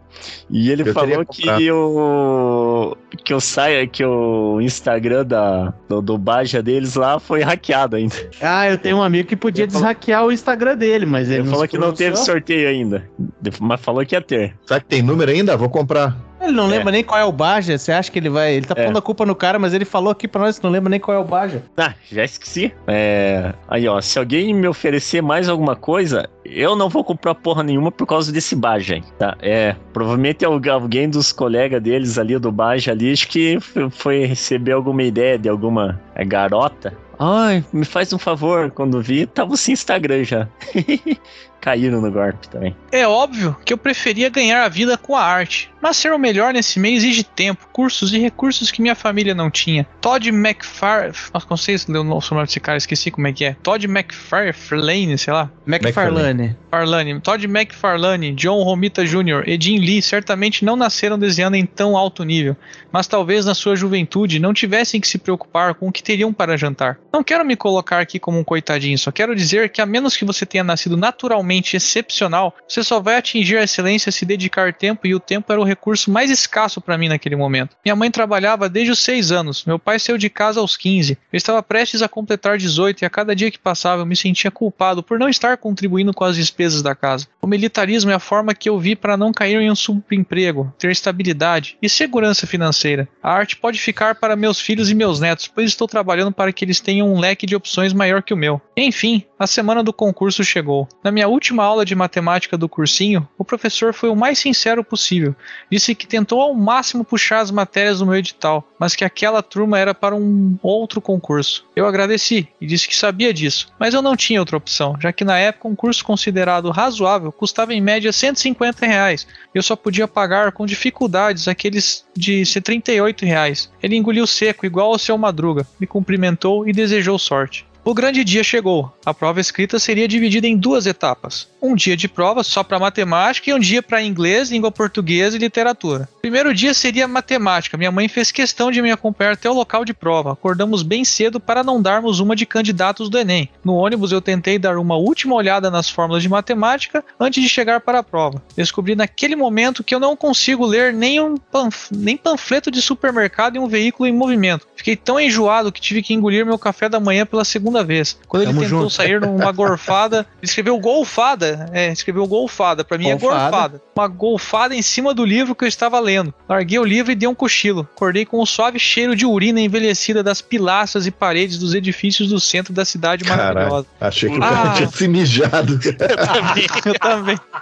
Ah, contemplar aquela cidade renova nosso espírito carioca. Logo vi a vontade de bater a carteira de algum gaúcho otário. De São Paulo pra baixo, vocês são tudo gaúcho. Perdão pelo devaneio. Filha da puta, pior que esses caras Ah, têm dessa mesmo. Vão tudo eu- tomar no cu, valeu? Depois não sabe por que, que a gente odeia carioca, né? Perdoa ele. Ai que, ci- ai, que cidade maravilhosa. Cagaram ali em cima de um defunto. Ai, ai, melhor cidade do mundo, gente. Eu vivo no meio do mijo, tipo, ah, uau. Chegamos ao local da prova uma hora antes da abertura dos portões. Ficamos ali, contemplando aquele ambiente, sendo envolvidos pelo clima de expectativa e ansiedade. Ambulantes vendiam canetas, pranchetas, balas e chocolates. Jovens discutiam questões com seus amigos. Minha mãe estava atônita. Eu disse que ela podia ir embora, porque eram quatro horas de prova. Ela disse que iria depois que eu entrasse. Finalmente abriu-se os portões. Me despedi de minha mãe. A Oi? mãe dele queria ter certeza que ele não ia dar perdido e jogar fliperama, né? É. Achei válido, pode ser. Deus te abençoe, meu filho. Fica calmo, vai dar tudo certo, me disse ela. Segui em frente e dei uma última olhada para trás. Pude vê-la caindo em lágrimas antes de sair do meu campo de visão. Encontrei meu setor de prova, entreguei os documentos e tal. Enfim, eu estava na sala. Sentado na carteira, ouvindo a leitura do regulamento para a prova, lacre do malote de provas rompido, cartões resposta distribuídos, assim como os cadernos de questões, que mais pareciam um catálogo das páginas amarelas. O volume do caderno de questões era bem menos aterrorizante que seu conteúdo. Quando o fiscal de provas autorizou a abertura do caderno, a realidade entrou pela porta da sala de aula, com um taco de beisebol cheio de pregos e em chamas na mão direita, puxando com a mão esquerda uma corrente com um animal indescritível que tinha em sua coleira o nome de ceticismo e que estava mastigando o pouco que tinha sobrado daquilo que um dia eu chamei de fé. E acompanhada de mais meia dúzia de sentimentos mal encarados e parrudos que naquele momento eu não soube distinguir. Quando eu tentei, repito, tentei ler a primeira questão, manchei a página com três gordas e muito bem servidas lágrimas. Foi a deixa para a realidade acertar aquele taco de beisebol bem na minha nuca. Cambaleante, eu pude identificar um dos sentimentos que entraram por aquela porta, junto com a senhora realidade. Era o senhor ódio. Ele dava socos na boca do meu estômago enquanto dizia para mim que eu tinha o direito de estar preparado para aquela prova, que o Estado não deveria ter me negado conhecimento básico para um concurso para servir ao próprio Estado, que o Estado tinha que me ensinar o básico com qualidade e não financiar mestrado de pseudo-intelectualzinho de merda que faz tese sobre o cu e se acha revolucionário. E o senhor ódio me disse que o Estado precisa ensinar de verdade a não maquiar números de desempenho escolar. Crítica social foda. Várias palmas. E você que tá ouvindo a gente aí, antes de reclamar do cara, pensa que ele tava naquela situação tomado de ódio. Esse é o pensamento que passou na cabeça dele lá. Então, foda-se você aqui. Como diz o tio Fábio, sem anacronismos. Sem anacronismos. A prova disso é que ele escreveu ódio com letra maiúscula aqui, tá? Detalhe pra isso.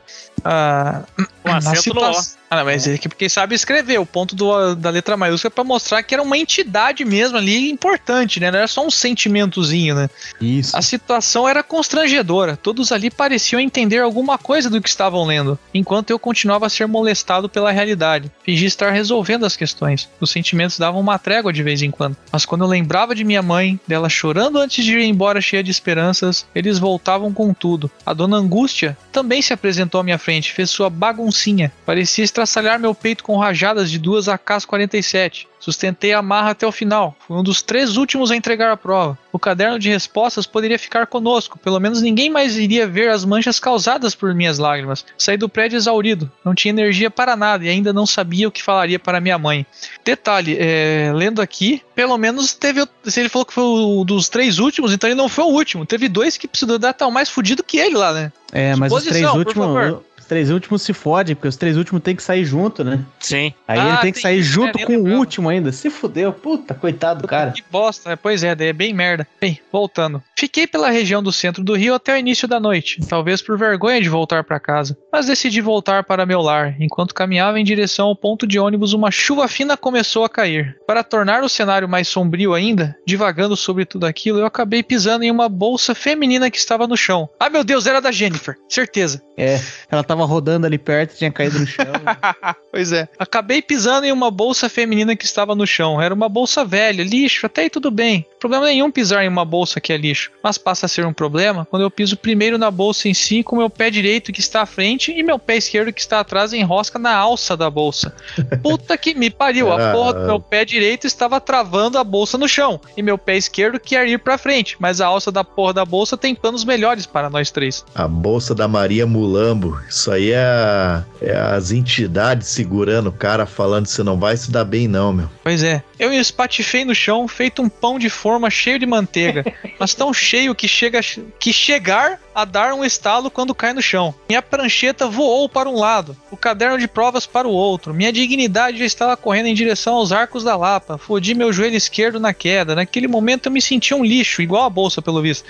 A chuva fina caía sobre mim. A rua estava deserta, pois era fim de semana e estava meio frio. A prova de que naquele momento eu era um nada e que enquanto eu estava caído, passou por mim um morador de rua e fingiu que nem me viu. Filho da puta, sentido oposto, o resto como se fosse uma madame. Podia ser pior. O morador de rua podia ter dado uns trocados pra ele, cara. Pois é, realmente. A única coisa boa disso aí é que ele não tinha um gato amarrado nas costas. Senão ele tava rodando lá até hoje. Era infinito, né? Ele travava no, no tempo e espaço ali. Detalhe que ele botou depois esse parágrafo todo um puta que pariu sozinho, assim. Acho que lembrou do momento, a puta que pariu, que bosta. E depois continuou escrevendo, né? Depois disso tudo, eu cheguei em casa, abri o jogo pra minha mãe. Chorei feito um bebê, mas no dia seguinte fui lá, fiz a segunda etapa do concurso. Língua portuguesa, literatura, eu consegui alcançar a média, mas quando vi que a prova de inglês veio toda em inglês, a dona realidade fez a festa de novo. Pô, que você queria que a prova em francês? As Olha lá, perguntas olha lá. fossem em português, Ó, né? E- uma- e- e- Uma piada ruim vindo de um cara que não fala inglês, hein? Pau no Pois cu. é, Eu não falo inglês, mas que eu posso fazer uma piada. faz sentido. É, como que é uma piada em inglês? Ah, não. Ah, não. Ah, não. Se tiver alguma coisa envolvendo pio de passarinho aí, eu vou. Fecho essa ligação agora. Ah, fodeu, tô indo embora. Bom, pessoal, depois disso eu trabalhei vendendo espetinho de frango empanado em Nova Iguaçu para pagar um cursinho decente. Tentei prova para a escola de sargento das armas, quase repeti o terceiro ano por perder o primeiro bimestre inteiro, fazendo cursinho ao invés de ir para o colégio. Formei um esquema de desvio de espetinho de frango junto com o Branquelo e o Panda. Paguei a prima do Panda, entrei para os fuzileiros, me casei, tive filho, fiz o curso de comandos anfíbios, paraquedista, que ele escreveu errado, tá escrito parquedista, mas... Pô, pera aí. né? Pera aí que você passou muito pública. rápido. pô. Oi? O cara fez o, o curso dos Comanf?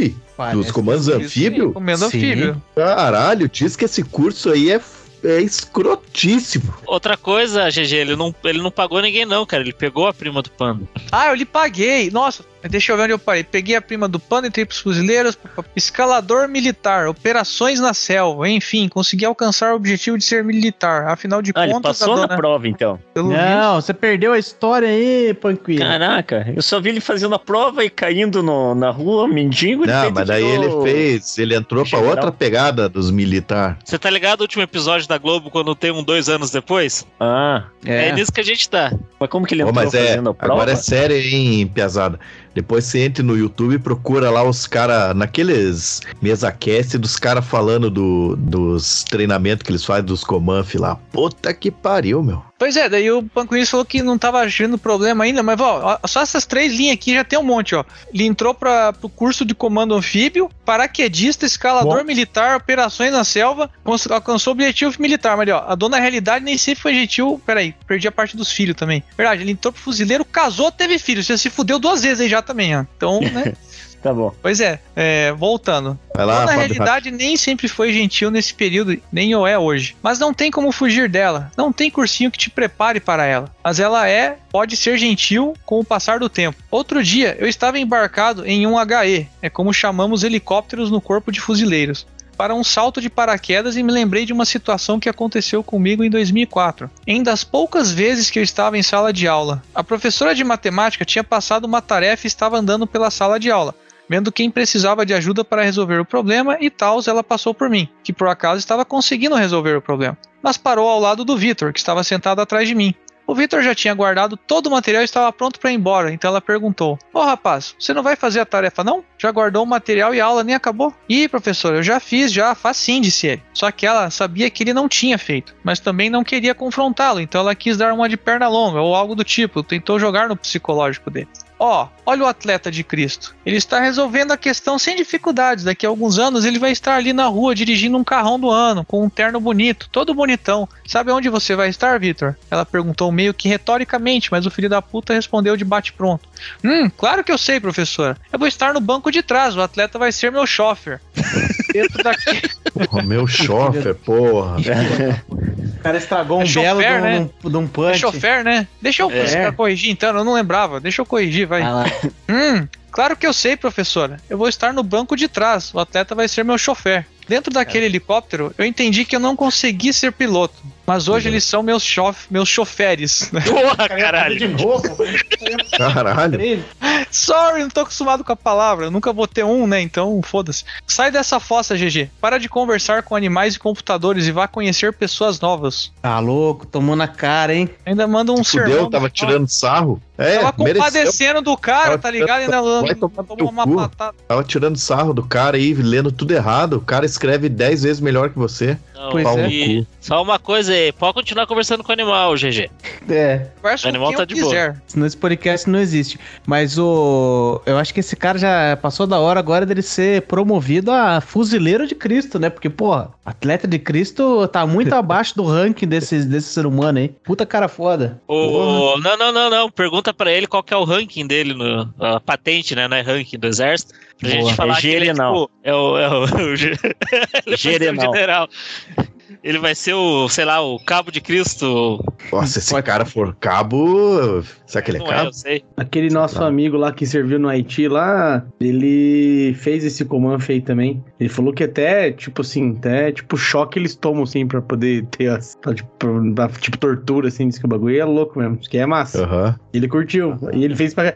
E ele fez o paraquedista também. Talvez seja um caminho natural aí de, de algum, algum tipo, mas que é massa mesmo. Tá aí, hein? Que belíssima Vou- história. Fiquei curioso, vou perguntar pro meu amigo imaginário qual que era a, a patente dele na- nos dias que ele foi do exército. O cara, o cara tratando um maluco que fica inventando história como o outro, que, que pode ter inventado também, mas foi convincente, escreveu bem. Se teu amigo escreveu uma bem. história bem como foi aqui, é, nós acreditamos no que ele fala. Mas aí que tá, ó, uma jogada, porque se o atleta hoje ele contar por aí uma história, tipo, ah, os últimos dois meses foram, foram uma bosta, porque, sei lá, bati o carro e me deu uma hemorroida, o pessoal vai olhar e falar, ó, Puta fuzileiro naval aí, ó, playboyzinho reclamando de barriga cheia. Mas tem a história aqui, ó, do cara lá pra trás, ó. Então, né? Tem que, tem que ver a história inteira das pessoas. Não do GG, que ele é playboy mesmo, mas... É emocionante Não, a mas- parte que ele fala com o professor e o professor dá aquela, aquela olhada de seu madruga ali. É, essa aí foi triste. Eu, eu me identifiquei numa parte lá que ele disse quando ele abriu a prova e viu a realidade batendo. eu, eu, entre essas, me identifiquei, só que eu tava ainda iludido ainda um pouco. Porque quando eu fiz o vestibular, né, a minha prova lá tinha a segunda fase que era de matemática. Ia ter a matemática e a redação. Eu falei, pô, a redação eu sou meio merda, mas na matemática eu me garanto, né? Pego a prova, já pego as 10 questões do objetivo, mato, pego lá, sei lá, resolvo as questões de. ia ter as dissertativas e, pô, vamos lá. Das 10 questões da prova objetiva de matemática, eu acertei duas. E eu só jurava aí que tinha feito tudo certo, cara. Caralho. É E foda. só pro nosso, nosso amigo aí, Milico de Cristo aí, pra ele ficar um pouco mais tranquilo no ódio dele, o GG estudou nos melhores es- colégios da cidade e não sabe ler a palavra chofer. Mas também, pera aí, que nós tá, eu sei que nós- nossa função aqui é sacanear o GG, mas a gente já, já tá fazendo esse negócio de ler história de ouvinte faz um bom tempo. Foi o melhor leitor até agora também. De longe. Não que a competição esteja muito boa, mas Também é. Não, Então não foi o melhor, foi o menos ruim, você quer dizer então. foi muito bom, foi muito bom. Não se menospreze. Deixa que a É. gente faz isso por você. É Assim, um dia se quiser a gente pode fazer outro episódio pra falar da vida de merda também. Deu conta umas desgraças. Não, não é uma competição. Com certeza eu fui mais privilegiado que o senhor atleta aí, mas ainda assim, minha vida não foi fácil, não. Posso te garantir. É. Eu vim de uma família privilegiada que, quando eu era novo, já perdeu tudo, tá ligado? É foda. Quando você foi um pouco rico no comecinho da vida e perder tudo, é foda pra uma criança entender essas merda. É foda também. Abraço para nossa ouvinte Laurinha Bolsonaro. Eu, no final das contas, o, gra o Grabovoi do, do, do Punk Williams fez sentido pro cara, né? O cara meteu. Duvido que ele botou no Google. Capitão. Vai, Selva! Um, dois, Selva! Três, quatro! Brasil! Hop! Hop!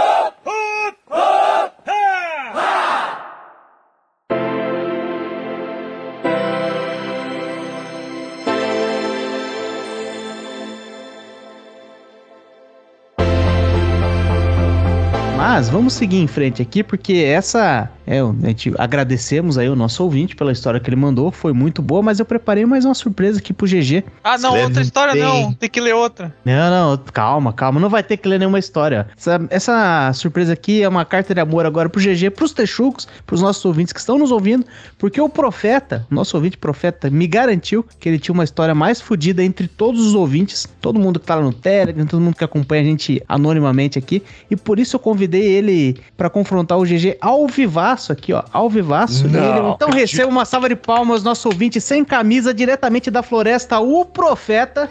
Dale! Aê, oba, oba! Aleluia. E aí, rapaziada? Daí, profeta, sua alegria não? Muita onça, muitos animais silvestres aí pelos lados da, de Manaus? Cara, tá um pouco complicado aqui. Andou tendo queimada de novo, mas dessa vez parece que não foi o Bolsonaro, não. Foi o Leonardo DiCaprio. Pau no cu. Era o Punk William com aquela porra daquele Fusca lá, fumando Oh. pra caralho. Cara, Acabei de sair do trabalho, né? Eu piso no acelerador literalmente não faz nada o ponteiro do, da rotação do motor. Eu tô fudido aqui, agora eu vou ter que dormir aqui. Caralho. Você ligou o carro? É, sim, tá dando. Acendeu todas as luzes do painel. Acho que eu vou gabaritar, hein? Pô, começou bem a história do fudido, o cara já tá se fudendo no momento que tá- vai contar a história pra nós, tá ligado? Mas tá tranquilo. O painel tá aqui. Erro de freio, procurar uma oficina. É bom que agora são exatamente 7h56. Tá tudo aberto, né? Vou dormir aqui mesmo, foda-se. Ah, é verdade, aí é outro fuso, né? É, pois é. o- quando o, o senhor passou aí pra mim o horário, foi a primeira coisa que eu falei pra ele. Ah, cara, esse é horário de Brasília, porque aqui o horário é meio diferente, é uma hora menos. tá quente, cara, meu Deus do céu. Clima tropical é uma merda. Quem falar que, que não gosta do, do frio, que prefere o calor, é um pau no cu, ó. É, cara, eu vou falar a verdade, cara. Não é fácil o calor, velho. Se você não tiver os suprimentos necessários pra dar uma, uma ajudada. Sabe que a alegria mesmo é acordar, entrar no carro pra ir pro trabalho, ligar ele, esperar o, o painel apontar 35 graus e falar, pô, hoje o dia tá bom. Boa. Aí, carro, carro sem ar-condicionado não vende aí, né? Não, não. Só os Uber que gostam de andar com a janela baixa, né? Não sei porquê. Ah, não, na verdade eu sei porquê. porque Gosta nada, né? Não, é dependendo do- da, da rua que tu entrar num bairro aqui com a janela levantada, morre todo mundo dentro do carro, né? É, o comando vermelho brinca não. Caralho.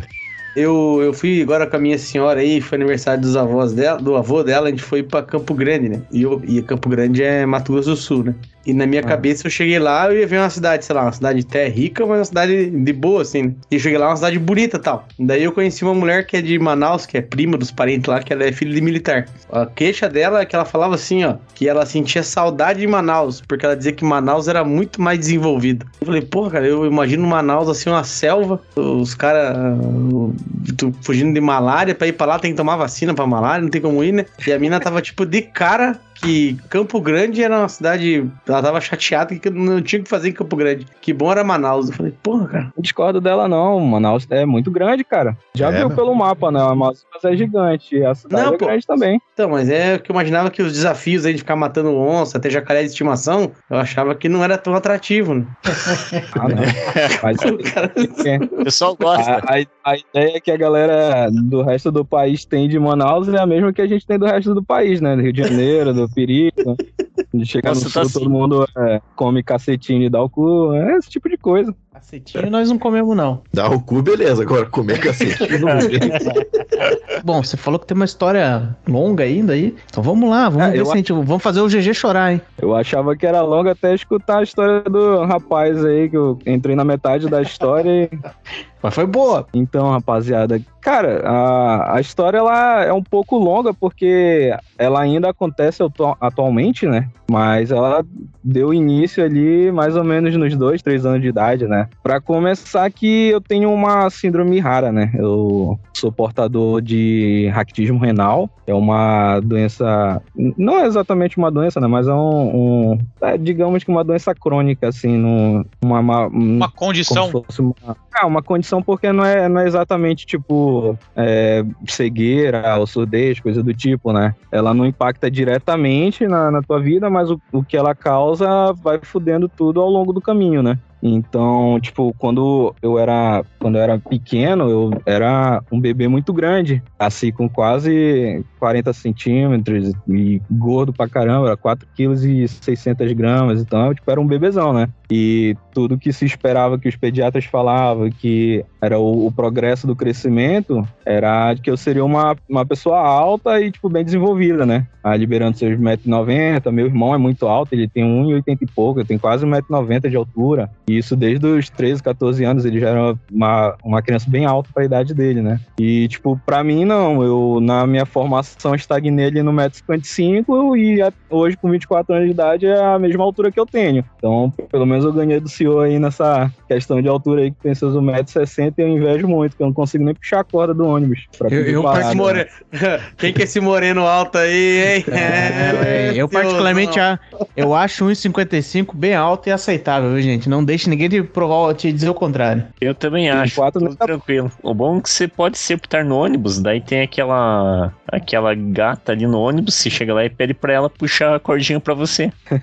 Pois é, aí. Mas só que, assim, né? No começo de tudo, a minha mãe ficou muito preocupada porque ela via que eu tinha estagnado, né? Não crescia mais, ela acompanhava o meu crescimento com meu irmão mais velho, né? Enquanto ele já tinha trocado duas, três vezes de número de roupa, eu tava sempre naquela média. E não só isso, quando eu tava na época de caminhar, de, andar, de engatinhar, de caminhar, eu simplesmente não engatinhava nem caminhava, eu ficava muito tempo sentado. Eu não fazia esforço para levantar, não, não tentava engatinhar em momento nenhum, ficava muito no colo. E quando eu ficava assim mais sentado, assim parado, quando minha mãe tentava mexer comigo, eu reclamava muito de dor, né? O bebê chora de dor, eu encolhia muito as pernas e os braços, então, tipo, ela na, na mente de mãe dela, que já tinha experiência de um filho, ela entendia que tinha alguma coisa errada, saca? E ela, querendo entender o que era que estava acontecendo comigo, começou a me levar em um monte de especialista. Cada um dava aquela desculpa de médico do SUS, né? Ah, isso é uma fase, ah, ele é porque ele não tem. É porque ele é mimado, porque tu dá tudo pra ele, aí ele não, não quer levantar, não quer ir atrás. E Peraí, o médico, nessa- o médico, em outras palavras, ele mandou, tá faltando você dar uma chinelada nesse piá aí. É, tá apanhando é pouco.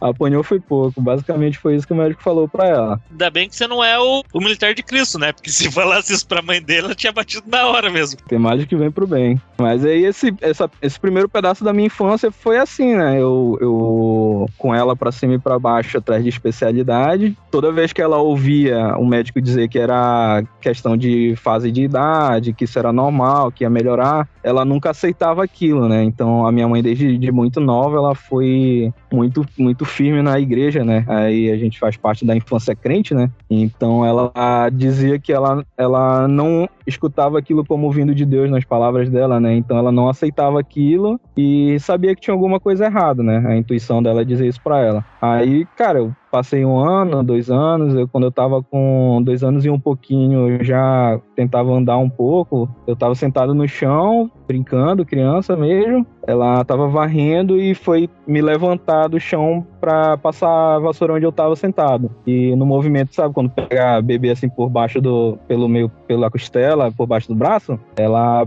fez isso pra tentar me levantar e fraturou minha clavícula. E na hora eu comecei a chorar, né, bebezinho, e ela ficou desesperada, porque ela sabia que não tinha me pego com força, não, não tinha feito nada de errado, né? Então, é, quebrar minha clavícula só com aquele movimento ali foi muito estranho pra ela. E ela percebeu, foi só a confirmação do que, eu, que ela já achava, que tinha alguma coisa de errado e que ela precisava ir a fundo mesmo ver o que era que estava acontecendo comigo naquele momento, né? Que E- exemplo de mãe. É, cara, eu agradeço muito por tudo, todo o sacrifício que minha mãe fez por mim. É verdade, É, bem atenta, tá- bem atenta nas coisas, desde sempre. É, cara. E, tipo assim, é, ela correu, fez de tudo que ela pôde, né? Mas quando a, a- é pra ir de contra a palavra do médico, né? A questão do orgulho fala muito alto e os caras, tipo, começavam a se desfazer, né? De que ela não entendia, que eles que eram o especialista e estavam falando que era, que ela tinha que confiar. Só que isso fazia só ela mudar de especialista, né? Ia em outro, em outro e ficava tentando ir atrás de alguma resposta. É, passou um, um- mais um pouquinho de tempo, eu já tava com uns, uns três anos quase, é, por aí. E a, como a nossa família não tinha muita condição, né? Então a gente andava muito de bicicleta. Não sei se algum de vocês já teve experiência de andar na garupa daquelas Calói.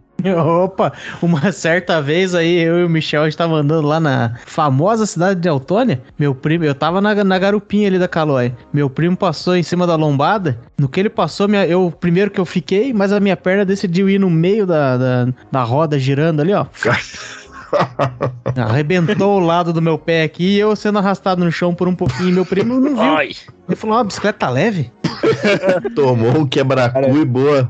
Eu lembro É. meu irmão uma vez também que enfiou o pé no meio dos raios. Meu Deus. Ah, eu fiz isso aí quando era criança também. Dias, aí chega a doer só de lembrar. Então, pois é, é exatamente isso que aconteceu comigo também. É normal acontecer, né, cara? Se pegar o histórico de quem anda de garupa nessas calóis, isso sempre acontecia. Só que o problema em si foi que, mais uma vez, né, é, tava muito, muito frágil, muito mais frágil do que era pra ser. Eu, basicamente, ele luxei o, o pé todinho, né? Tive que ir pra, pra tipo, UPA, né? Na hora, bater um raio-x, porque achava que tinha quebrado é, o meu pé, o meu tornozelo, no caso. E um grande amigo da família no, que trabalhava lá, né? Ele era o, o profissional que fazia o raio-x, no caso, que operava a máquina. Ele foi, tirou a chapa e tal, e veio falar com a minha mãe que ele tinha visto algo é, de anormal no raio-x. Ele pegou a chapa, mostrou pra ela e tinha lá o formato do meu pé e tal, com, com o osso da canela ali perto do tornozelo é, luxado, né? Que é aquela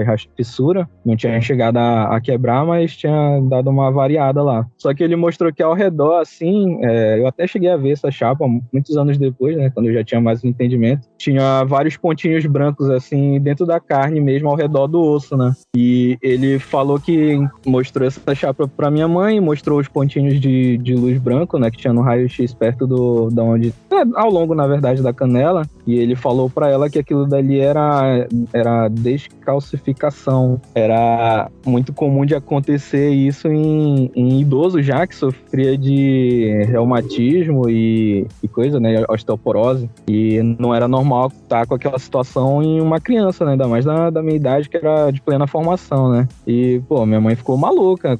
Começou aí que ela começou a correr atrás de tudo que era médico, mais ainda. Começou a fazer uma bateria de exame comigo. E nessa época a gente morava em Belém, né? Eu sou natural de lá, então lá a gente tinha um, um hospital público bem abastecido de profissional, que era a Santa Casa de Misericórdia. Ainda é, né? Uma referência em Belém sobre, de medicina. E nessa parte da, da pediatria ela era muito boa. E ela conseguiu me colocar lá dentro. Comecei a fazer uma bateria de exame com várias especialidades. E o, um dos médicos teve a, a suspeita de que se tratava de um raquitismo raro, né? E ele passou para os outros colegas dele numa junta médica. E foi quando eles chegaram à conclusão de que eu sou portador da, da síndrome de raquitismo renal hiposfosfatêmico com deficiência em vitamina D. Que nada mais é que meu rim é, que era para filtrar a vitamina que, o, que não tem normalmente em alimento, né, que é a vitamina D, que é o cálcio, a gente que absorveria normalmente as vitaminas do alimento que a gente come e ingere, é, absorve no caso da luz do sol, né, faz, faz essa absorção aí no rim e no caso do meu, do meu rins, ele não absorve e joga a maior parte na, do cálcio in natura mesmo na urina,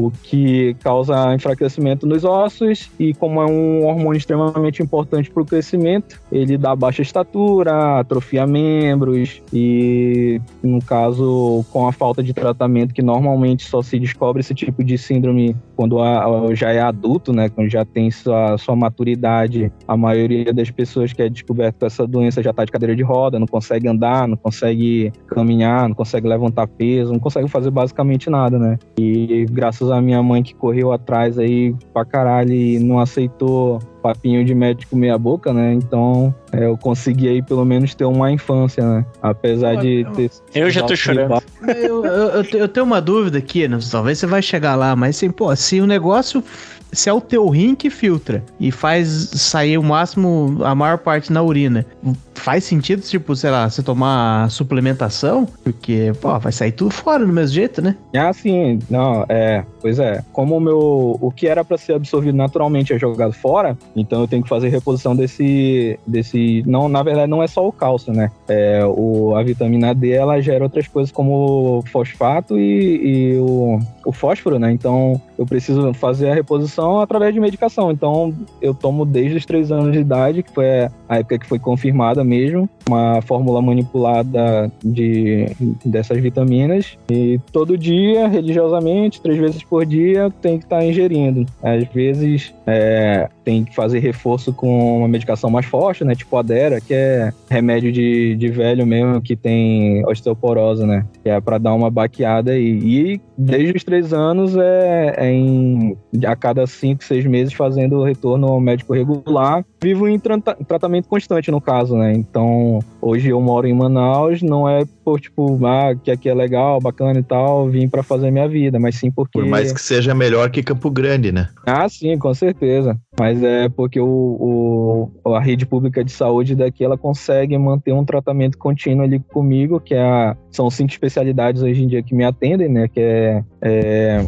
ortopedia, endocrinologia, reumatologia, é, nefrologia e endocrinologia. Então, é, todos esses médicos precisam avaliar meus exames com certa frequência, em ciclos, para ver se meu controle hormonal tá bom. Então, cara, eu faço muito exame de sangue. Essa semana agora eu fiz um e, tipo, fui fazer ultrassonografia de imagem. Eu, cara, a chance de eu, de eu ter é, algum tipo de câncer por exposição a raio-x, ela infelizmente é real, né? Então, cara, eu já tive sessão de, de tirar 27 fotografias de raio-x em uma única sessão. Então, isso com 12 anos de idade ou mais novo. O próprio profissional que estava fazendo a, a sessão de, de raio-x lá falou que aquilo dali não era normal acontecer, perguntou o que era que eu tinha, o que, é que eu tava fazendo, porque não é normal bater tanto raio-x assim, principalmente uma criança, né? E, cara, a minha vida basicamente indo em médico, como eu, eu eu faço uso da rede pública de saúde, né, do SUS, então eu me consulto muito em, em hospital universitário, né, e é aquela, aquele negócio, é professores formados mostrando para alunos que estão se formando aqueles casos que interessam para a carreira deles, né, então... Puta merda, aquela galera em volta, não fica uma galera em volta olhando? É, a mulherada. Agora bonita. olha aqui, galera, que a gente vai meter o dedo no rabo desse cara aqui. Toque retal, veja que ei, você aí, você aí que não tá prestando atenção na aula, venha pôr o dedo no cu do cara aqui. Você do dedo grande, vem cá. É, é tipo isso, não, mas literalmente isso, cara. Eu costumado ficar de cueca na frente de 20, 30 alunos, mais médico, e minha mãe olhando lá tudo. É, dava uma sitcom legal. E aquela sala fria, moleque, tipo, meio que na puberdade, vendo um monte de menina ali olhando pra ele. Cara, só de Ainda bem que tava frio, né? Ainda bem que tava frio. Belém é, É. frio, né? Belém é frio. Aí Ainda bem. disfarça bem a ereção. É. Pô, sabe que essa sua passagem aí, in- isso aí tudo, inclusive, me lembrou de quando eu fui me, quando eu fui me apresentar no exército. Eu fui no primeiro dia lá normal, que só tem uns milicos lá que fica querendo tirar, tirar sarro da sua cara. E aí eu falei assim, ah, vou... Eu, eu e o Michel, nós tentamos esse esquema, né, de pu- pular pro NPOR, porque o NPOR tinha um contingente bem menor na cidade. E, tipo, era uma grande chance de você dar excesso de contingente e não ser aceito. Porque a gente tinha uns amigos militares lá, mas o meu pai, num exercício de ética e moral, ele falou assim: não, nós não vamos pedir pros nossos amigos liberar vocês ali, não, porque isso chama tráfico de influência. Vocês vão ser liberados por, por mérito próprio. Aí nós fomos lá, fizemos um esquema lá e fomos pro NPOR. No dia do NPOR, tinha que fazer lá uns. Também tinha que ficar, né? Umas pesagens. Você ficava sem, sem camisa lá e tal. E tinha umas é, da PUC nesse dia. Daí, pá, tava lá as estagiárias bonitinhas da PUC. Eu até hoje não sei do que que se trata, mas quando chegou a minha vez, tava eu lá sem camisa, assim. E nós, lá em casa, a gente é muito peludo desde muito cedo, né? Desde muito cedo. Então eu já, eu já era coberto de pelo, assim, ó. Eu sei que a hora que eu cheguei assim, o. Tava, Ô, trouxeram um campo farejador aqui? tava um milico, tava um milico e, um- e uma estagiária da PUC, assim, os dois, tipo, a hora que Rachando eu, de rir. Que eu cheguei na frente deles, assim, eu lembro do cara falar pra. A, a mulher falar pro cara: Nossa, vocês devem ver bastante coisa estranha aqui, né? Deu, cara, você não faz ideia. que filha da puta. Eu falei, mas será que foi pra mim? Eu, eu teria falado pra mim, mas eu só queria ter certeza. Até hoje tá essa dúvida aí. É, Foi coincidência. Cara, é, só pode. Cara, e- mas foi assim, né? Então tive esse passado aí de dessas vergonhas aí, mas era tudo pelo um bem maior, né? Então. E a gente acostuma com cada coisa, né? Então, falar pra mim que tem que ficar pelado numa sala é normal. Então, acaba que a gente acostuma, né? Só que. Deve ser roludo. Deve ser roludo. Eu ia perguntar o tamanho aqui. Quanto Você centímetros que é? Você pode fazer um É, favor, ligar a câmera aí pra gente, tirar. Fica de pé rapidão. Não, manda só pro Maciel aí, que ele se interessou mais. né? Mas que coisa com a rola dos outros, senhor? É comigo, é com ele agora também. Você tá, com, você tá com inveja, você tá com ciúme, porque agora nós queremos saber a rola de outro fudido. Apareceu um otário. com Meu um roludo fetiche, maior agora aí. Sempre ficava oriçado, não, vou fazer doce, ai que tesão, eles queriam saber da minha rola, eu não conto. Ah, agora não tá mais comigo, tô triste. Vou lançar meu OnlyFans. Cara, mas só que até a gente ter uma maturidade, né? Entender o que, que tá acontecendo com a gente, a criança ela sofre muito, né? Então, a- eu considero que a, a parte mais, mais difícil mesmo da minha vida, porque hoje em dia eu sou bem tranquilo com tudo isso, na verdade. Mas a parte que mais, foi mais difícil, assim, pra mim foi a parte da infância mesmo, porque é, eu sempre fui uma criança que eu não podia correr muito, não podia fazer muito exercício, é, tinha que ter muito cuidado porque eu me quebrava muito fácil. Eu já tive vários episódios aí de, de me quebrar de brincadeira, basicamente, né? Basicamente, tipo, o Samuel Jackson naquele filme lá do Corpo Fechado, que tem aquela doença de ossos de Vidro. vidro, né? Senhor. É, n- não tão punk daquele jeito, mas, é, cara, pra vocês terem ideia, a casa do meu avô em Belém tinha uma piscina de alvenaria, né? E ela tinha mais ou menos o que? Um, um metro e um metro e trinta. E eu, molequinho, tomando banho lá, fui inventar de descer pela borda em vez de descer pela escada. Então eu apoiei meu braço esquerdo na, na borda da piscina e fui escorregando meu corpo com ponta do pé esticado pra segurar meu peso, né? Nisso eu rodei meu braço embaixo da minha barriga, assim, na, entre a, a parede e o meu corpo. E isso foi o suficiente pra luxar meu braço. Quase quebra meu braço nessa brincadeira. Desci dali chorando de dor, fui correndo pra minha mãe e a gente foi bater no hospital pra enfaixar o braço, que eu ia ter que ficar na tipóia lá uma semana pra curar o- a rachadura que deu no meu braço dessa brincadeira, né? Caralho. E E aí, É. de novo, só, pô, se fosse a mãe do Comanfe de Cristo aí, ele ia tomar uma boa chinelada no meio das costas. Atravessava, né? Tua mãe é legal, hein? Porra. ah, Parabéns Ah. aí pra sua mãe. Nosso ouvinte. É, não, uma, uma, uma, uma pergunta subsequente àquela do tamanho do pênis, né? Que ainda ficou sem resposta, mas supondo que fosse pequeno e que você precisasse compensar numa bombada forte, as suas limitações físicas hoje em dia te impediriam de dar uma bombada forte, assim, aquela memorável? Não porque na hora do sangue quente é- todo jogo é jogo, né? O, o, o que cobra é depois, né? Pegou o boleto pra pagar. E, e, e vamos, agora tenho que repassar todo o portfólio. Então, por exemplo, aqueles vídeos que tem daquelas fanqueiras que fica dando surra de bunda nos outros, você, você não pode ser submetido àquilo. Hum, Na, na parte só da surra de bumbum, sim, mas quando ela se joga no colo do cara, acho que não. Nossa Ai. senhora. Imagine que cena. O cara saindo da zona de SAMU. A bacia Na aberta. tábua. Quadril fora do lugar, né? É quando ela fala que vai te quebrar no meio, literalmente, né? Será que a minha ex tinha um negócio desse que uma vez ela falou que eu desloquei o útero dela? Não a ex recente, a minha antiga. Ah, não. Ah, não. Agora quer aparecer. Vai tomar no. Você já. Mas já não fui eu, eu não você fiz deu no nada. forte já, seu pau no cu. Eu Ele não fiz deslocou. nada. Ela que Teve subiu a em chance mim, de mostrar ao vivo. É, que ela é, que ele, ele deslocou o útero dela, ela deu pra ele e falou: Eu não quero mais ter filho. Aí ela removeu. Ela falou assim: Por sua causa, meu útero foi, foi deslocado. Até hoje eu não sei o que, que é isso, senhor. De verdade. Ela falou, nossa, deslocou meu outro, que dor. Fiquei tipo assim, quê? Miguel, né? Miguel, você acreditou, é importante É. você foi feliz naquela talvez, hora. talvez, é, talvez. Pois é, já tive vários episódios, né, dessas fraturas aí malucas. E o que eu menos entendi, assim, tipo, era, como eu já falei, né, a gente, eu e minha, minha família, a gente tem um histórico aí cristão desde cedo, né, então eu não entendia por que que eu tava passando por aquilo, saca? E, tipo, eu ficava me perguntando por que que aquilo tinha que acontecer comigo, sendo que eu não fiz nada, porque na escola dominical a gente aprende que isso daí tudo é culpa do pecado, né? Aí eu ficava pensando o que era que eu tinha feito pra merecer aquilo, sabe? Crian- Cabeça da criança e. Cara, hoje em dia, pensando bem friamente, eu, eu acho que eu escapei por pouco de ser uma criança depressiva, saca? Porque eu tinha muito apoio familiar mesmo, meu pai, minha mãe, o meu irmão, apesar dele ele ser, ser um, a diferença é pouca de idade ali, né? De um ano e alguns meses, ele, apesar, ele era uma criança muito ativa e é, por eu ter minha- minhas limitações e não poder brincar no mesmo nível que ele, ele ficava muito frustrado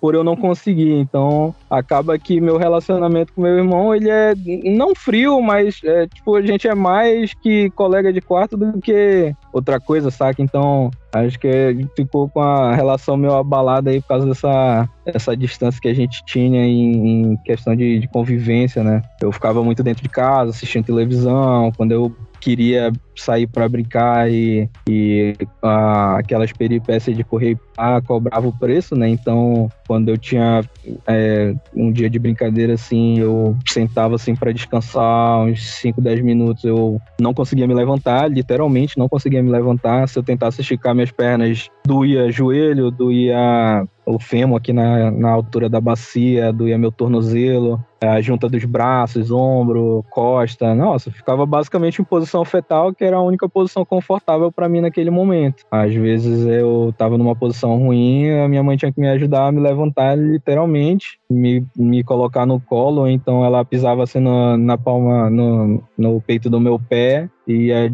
aos pouquinhos me levantando, que aí eu conseguia esticar a perna e tal. Então, até mais ou menos ali eu entender o que era que eu podia e que eu não podia fazer na, na atual situação que eu tenho, né, na minha condição, demorou bastante para mim entender o que era que eu podia ou não fazer, né? Sem falar a questão da medicação. Uma criança desde os três anos tomando um, um remédio que é, por ser a base de, de fósforo, ele é sal puro, né? Então, eu desde sempre tenho uma propensão muito alta para ter algum tipo de, de problema de pressão, entendeu? Eu sempre fui muito coisa por comer comida salgada, então eu sou bastante pesado, né? Principalmente para minha, minha altura, 1,55 eu já tô beirando aí 90 quilos. Caraca. Leve, leve, leve, leve.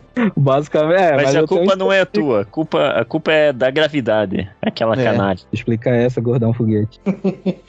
Mas eu vou, vou, vou fazer, uma- vou fazer uma defesa ao seu irmão, porque pensa, quando você é criança, tipo, meu, ele só quer saber que, tipo, ah, porra, ia, queria me divertir aqui, mas não. é, mas tem essa limitação do meu irmão, que por mais que eu tenha certa empatia, foda-se, mas eu queria me divertir agora. Mas digamos assim, só hipotético, vou, vamos supor aí, profeta, sei lá, que você jogasse videogame junto. Tipo, futebol, International Superstar Soccer é, 98. E você não jogava mal. Inclusive, quando você chegava pra jogar, você debulhava o seu irmão, debuiava seu pai no, no videogame ali, mas ainda assim.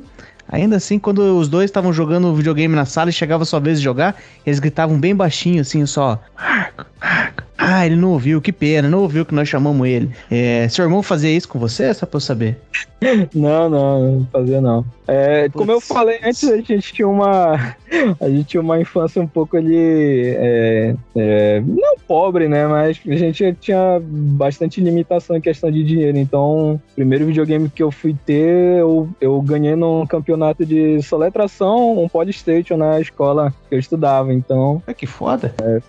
foi o primeiro videogame que eu consegui. Aí depois disso, com muito, muita luta, muito, muito esforço, aí meu pai deu um, um Mega Drive, né, da, da SEGA, é, aquele do, do Sonic, né, pra mim e pro meu irmão, aí quando a gente começou a jogar videogame de fato, né. Ah, computador esquece, né, a gente já só foi ter, eu já tinha uns 11, 12, 13 anos cada um. É, já estava bem mais velho, mas apesar de toda a dificuldade que eu tinha, né, e, e, ele ser bem frustrado com isso, eu tentava chegar junto, né. Não, nem sempre era brincadeira de correr, então quando ele tipo tava no quintal de casa construindo alguma coisa, que era o que ele gostava de fazer, né, fazer espada de madeira, aquelas arminhas de atirar garrafa, tampa de garrafa, a gente era bem tipo ligado nessas horas. E apesar de, dele ficar é, mais por ali me cobrando muito essa questão de, de brincar como criança, né? De, de correr, pular e jogar bola a gente era muito cercado de primo, né? Então, acabar que a brincadeira que ele não tinha comigo, ele tinha com os outros, né? Então, meio que ficava elas por elas, né? E, só que essa, essa parte de, de passar perrengue, eu acabei é uma coisa que eu até me arrependo muito hoje em dia. Às vezes eu me pego pensando que não foi por maldade nem por vontade própria, mas eu furei o tímpano do meu irmão e hoje ele é surdo do ouvido esquerdo por minha ah. causa, né? Eu louco. tinha dois anos de idade, que eu era um bebezinho, eu peguei um molho de chaves da, do meu pai e enfiei no ouvido do meu irmão e acabei perfurando o tímpano dele sem querer. E hoje em dia ele tem só sequela aí por causa disso. Ah, então tá bom demais teu irmão querer brincar com você depois de, é. do, do tá, bom ele dormir, tá bom ele dormir com você ainda, né? Talvez negócio do colega de quarto aí, né? É. Não, eu não, não sei. Vou mais, não vou mais me sentir mal de ter quebrado o dedo da minha irmã uma vez. Ah, ah lá, olha lá, tá querendo participar aí, ó. Tá querendo participar é. aí. O problema era você querer brincar de telefone sem fio com o teu irmão, né, profeta? Aí ia ser ah, é. a galhofa, né? É uma canalice da sua parte. É, mas se meu irmão tivesse furado meus tímpanos quando eu era pequeno, eu sempre ia chamar ele pra brincar comigo, ainda mais ele tendo é, dificuldade nos ossos. Era o momento certo para quebrar de vez. Ah. Pô, então, então, na verdade, o profeta é que chamava o irmão dele para jogar videogame, só que ele chamava num, numa altura normal. O irmão dele não, não vinha mesmo assim. Cara, aí, é, aí a gente passou esse pedaço aí na infância, né? Então acabou que foi bem difícil para mim, mais essa parte psicológica aí. Depois que eu entendi minhas limitações, eu meio que fiquei de boa, aceitei o que eu não podia fazer, o que eu podia fazer. É, eu tinha muita vontade, era um sonho, na verdade, seguir carreira militar, né? Eu queria, porque queria ser fuzileiro, achava muito da hora, mas desde muito cedo eu entendi que aquilo dali não era para mim, né? Tanto que eu não fui nem fazer a apresentação, eu só entrei lá, sentei na mesa lá com, com o coronel, o responsável lá, mostrei meu laudo médico para ele e fui embora. Não precisei jurar a bandeira nem porra nenhuma. Isso porque eu ainda fui com um ano de atraso ainda, paguei muito caralho ainda. Sem tráfico não, de influências. Você não Sem jurou tráfico. a bandeira? Não. Você tá devendo coisa pro exército ainda, cara. Fica Essa aqui é obrigatório? Acho que é obrigatório. A jurar a bandeira é, acho que é obrigatório. Não. Você jura a bandeira pra ganhar uma coisa de dispensa. Mas como é que eu vou jurar a bandeira se ela não me escuta? Não, mas tá fácil, ó. Você passa na frente de moto, você olha pra bandeira e fala: amanhã eu te pego, hein, fela da puta. Jurada a bandeira, bola pra frente. Do, do recreio, né? Aí eu, eu tinha muito essa vontade e tal, não, não deu certo e eu entendi que para mim só servia o trabalho mesmo que de escritório, né? Foi quando eu, eu achei que a minha vida ia deslanchar fazendo design gráfico, né? Aí foi outra foi frustração da minha vida que eu só gastei dinheiro nessa porra e me formei no, no trabalho na, na área. Agora eu tenho, eu tenho uma dúvida, já que você falou da carreira militar aí, não sei se você chegou a pesquisar isso na época, ou o nosso ouvinte, o fuzileiro de Cristo aí. Pode falar pra gente. Quando, porque o exército tem aqueles cargos administrativos também. A gente tinha uns amigos, inclusive um casal que eu e o Michel conhecemos, que eles eram dentistas do exército. Será que esse pessoal também tem que passar, tipo, por treinamento, rotina física? Ou existe um, tipo, agora nós estamos precisando de um cara aqui pra cuidar de, sei lá o que, de um, um almoxarifado. E aí contrata lá um cara e será que existe essa carreira não física no exército? Seria uma possibilidade? Então, tem cargo administrativo, mas todo carro, todo profissional administrativo que faz parte do corpo do exército, ele tem que ter preparação física. É, acabar que não tem cargo seguro, né? Porque é, o, o, marido da minha prima, ele é segundo tenente, então ele, ele me explicou mais ou menos como estava acontecendo, porque minha namorada é dentista, né? E eu estava perguntando se ela podia se alistar para exercer esse cargo de dentista, ele estava me explicando isso, que mesmo se alistando, tendo uma, indo para uma patente diferente, né? Tem que ter essa parte de, de preparação física. Então, no final das Tem uma contas, prova para isso, né?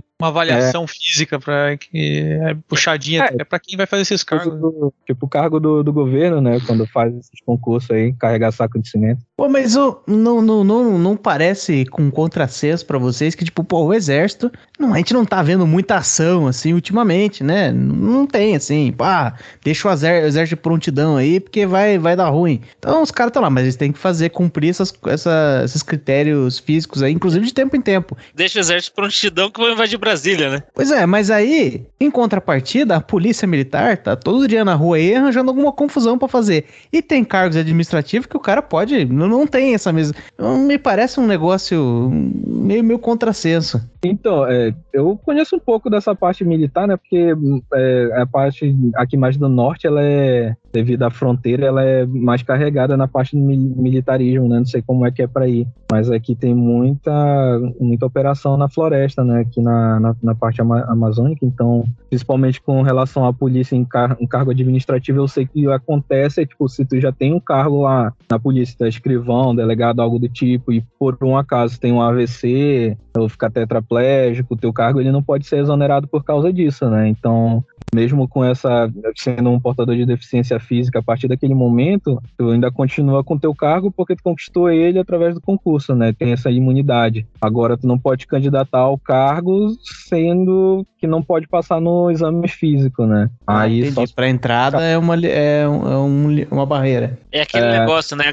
A gente que é reservista, se der alguma merda, a gente vai ter que fazer lá o cara que só porque tá sentado numa cadeira o dia inteiro não vai pegar na, nas paradas é. também. Pois é. É. E cara, é. O, o, exército brasileiro ele é bem movimentado, apesar da gente não não estar tá em guerra com ninguém. O, o exército ele faz muita missão de de resgate, de ele treina outros exércitos, né, na selva aqui a, a infantaria brasileira na parte militar e são especialistas em combate na selva e ensinam isso pro mundo todo. Os caras não conseguem achar brasileiro dentro do mato, cara, e, sem sacanagem. O exército é foda, era mais por isso que eu queria servir. É, não, mas a gente tinha uns amigos, uns amigos milico, por algum motivo a gente tinha muito amigo milico, agora que eu tô pensando aqui, e tinha esse negócio de, tipo, se eles fossem pra operação de fronteira na região amazônica inteira aí, é, era melhor para eles porque contava em dobro o tempo de serviço, né? Ah, é exatamente então. É, porque é muito mais ativo do que qualquer outro lugar, assim. Mesmo se você for pegar, tipo, a fronteira do Rio Grande ali, a gente tinha um amigo que, que inclusive veio de lá e foi mandado pra, pra, Eu não lembro que cidade que ele foi no, no Amazonas lá. Mas aí ele falava. São Gabriel, São Gabriel de alguma coisa, na cachoeira. Que daí contava em dobro e era mais. Era mais... Mas uma dúvida agora, então, e profeta.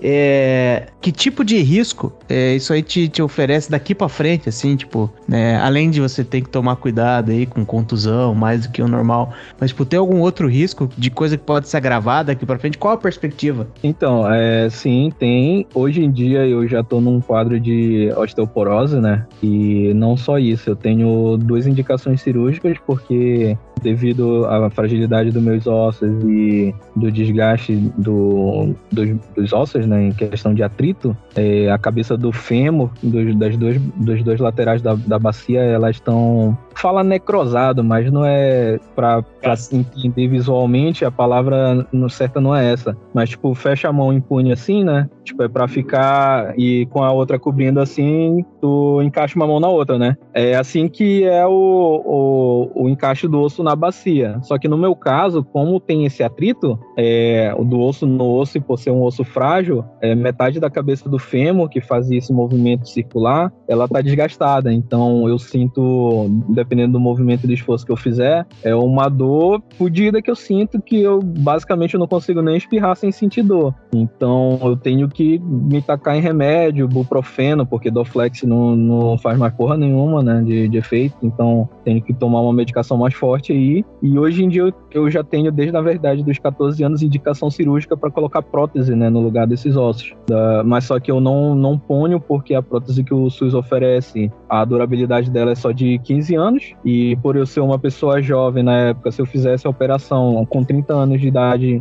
não teria mais validade, né? A qualquer momento poderia é, não, não ser mais efetiva a prótese, eu teria que, infelizmente, ficar confinado numa cadeira de roda. O, o médico que me deu a indicação cirúrgica, né, o ortopedista, ele foi bem, bem sincero e bem claro quando ele falou, né? É, tem dois agravantes. O primeiro é a idade, por eu ser muito novo, colocar a prótese com baixa duração. E a outra era que, como eu tenho um quadro agora de osteoporose por conta da deficiência de vitamina D, colocar a prótese não é garantia de que o meu corpo aceitaria nem que ela se fixaria. Por causa do desgaste ósseo, talvez não segurasse. É a mesma coisa que colocar um parafuso no, numa chapa de isopor, entendeu? Então, poderia que ser com o peso do meu corpo, a prótese não aguentasse, rompesse, rasgasse algum vaso sanguíneo, coisa do tipo. Então, ele foi sincero falou pra mim: é, a cirurgia é uma opção, você pode fazer se quiser, só que de eu te indicaria fazer como?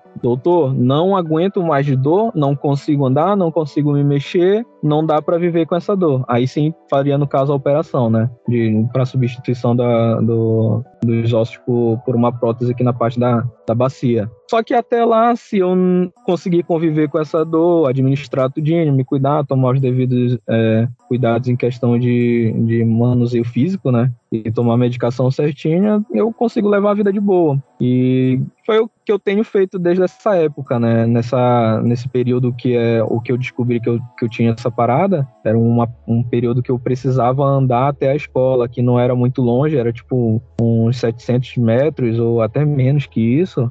E eu precisava pegar uma ladeira que não era íngreme, mas era bem longa. Eu chegava no meio da ladeira, eu ficava literalmente parado, sentindo dor, respirando curto, em pé, em posição de sentido e, tipo, querendo chorar de verdade mesmo, porque doía muito. Então eu ia de passinho, assim, de tartaruga, bem devagar, me apoiando na parede. E isso aconteceu durante um- alguns dias até eu falar que eu, eu assumi, né, entender que aquilo dali não era normal.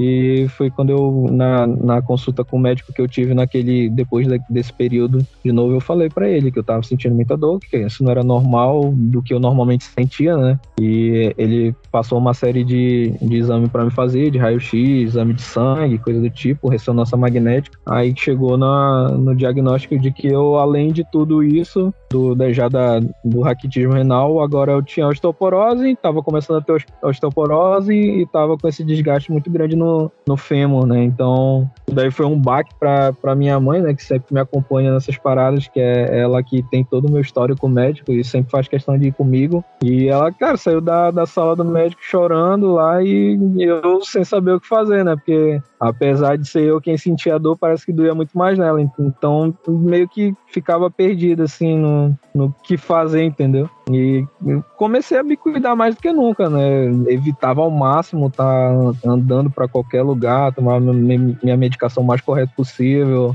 é, in- ingerir o máximo de alimento que eu saudável, fazer dieta. E foi quando eu consegui ter um, um pouquinho mais assim de, de, de qualidade de vida, né? Em questão de eu tive um pouco de ganho de massa óssea nesse período também, o que era excelente, e consegui ir mantendo de acordo. Só que não é todo dia que vai ficar de boa, né? Então eu, eu sinto dor constante, né? Dor óssea no caso. É, a muscular ela também acontece, mas é mais a do óssea, mas só que o costume, né? Mais uma vez a gente acostuma com qualquer tipo de situação. Então, eu acho que para uma pessoa normal seria um incômodo de não conseguir dormir. Eu deito, viro até achar uma posição confortável e, tipo, durmo de boa, acordo no outro dia e me levanto sentindo dor, mas depois que eu dou uma esticada ali é melhorzinha e já passa um pouco, aí eu começo meu dia em engrena normal, né? Mas é essa constante luta contra mim mesmo, no caso, né? De ter que me cuidar para não ficar fudido fisicamente e, e depender dos outros para me locomover por aí, né? Ainda ter um pouco de controle do meu próprio corpo, né? Ô, profeta, eu tenho uma pergunta, profeta. Aquele dia que você teve que correr pra sua casa É. pra, pra poder usar o banheiro, porque você não consegue usar o banheiro do seu trabalho. Então você não correu literalmente. Ah, não, foi de carro, cara. Ah, bom. Tô quatro tapajós aqui em Manaus, depois olha no mapa aí o retão. Mas, tipo, ah, hoje em dia, né, é, depois desse pedaço todo aí que foi bem difícil, hoje em dia eu me cuido bastante, né? Eu, apesar de estar uma, uma porca gorda, né, eu não sou um cara, tipo, esfomeado, comilão, né? Eu sou gordo porque a vida é sacana mesmo, né? E não que eu morra de comer, né? O pessoal que trabalha comigo até fala que eles ficam agoniados porque eles não me vê comer em momento nenhum. Então, tipo, eu acordo, tomo só um café preto de manhã, venho pro trabalho, eu normalmente não almoço, eu só como alguma coisa quando eu chego em casa, que eu janto de noite um pouquinho e vou dormir e no outro dia o ciclo começa, entendeu? Então, é, eu preciso administrar tudo isso porque se eu sair desenfreado aí comendo e ah, vivendo a vida loucamente, aí daqui a pouco eu não consigo não levantar da cama, né? Nem porque os ossos estão tão fodidos, né? Mas é porque eu vou tá imenso mesmo. E Então, eu você já comeu ração de cachorro? Não, não, essa aspira eu não, Não. tenho, não. É, Tá é, bom. tem um cara que veio com essa história aí pra cima da gente. Foi um tabletinho de uísque, só. Ah, mas o Whiskas da latinha, quando via na propaganda, me dava vontade também. Parecia tão. Diz que Mas ele. tá. Diz que ele meio que parece que tem areia, assim. é- Diz que é ruimzão de comer. Putz, que Não, decepção. é sim, é sim, eu já tentei, já. Até hoje eu tenho vontade, eu olho e falo, putz, eu fui provei. Minha cunhada tem dois gatos e não dá. O, o, Ela tá, ela tá descobrindo agora que eu provei. Agora tá- ela tá ouvindo esse podcast e tá descobrindo que eu provei agora. Ela tá olhando lazarento e por isso que tava acabando tão rápido. Espero que tenha sido só a ração dos gatos mesmo. Eu, claro, só alimentos para gatos. Agora que aquele cocôzinho do gato, quando cai na areia, parece uma coisinha milanesa, ninguém fala, né? Porque a Ah, areia o de cachorro gato é falava. O gato Cachorro pegava, come. ele ia correndo e comia. Tem que Nossa, alimentar o cachorro. O gato já tava fazendo isso.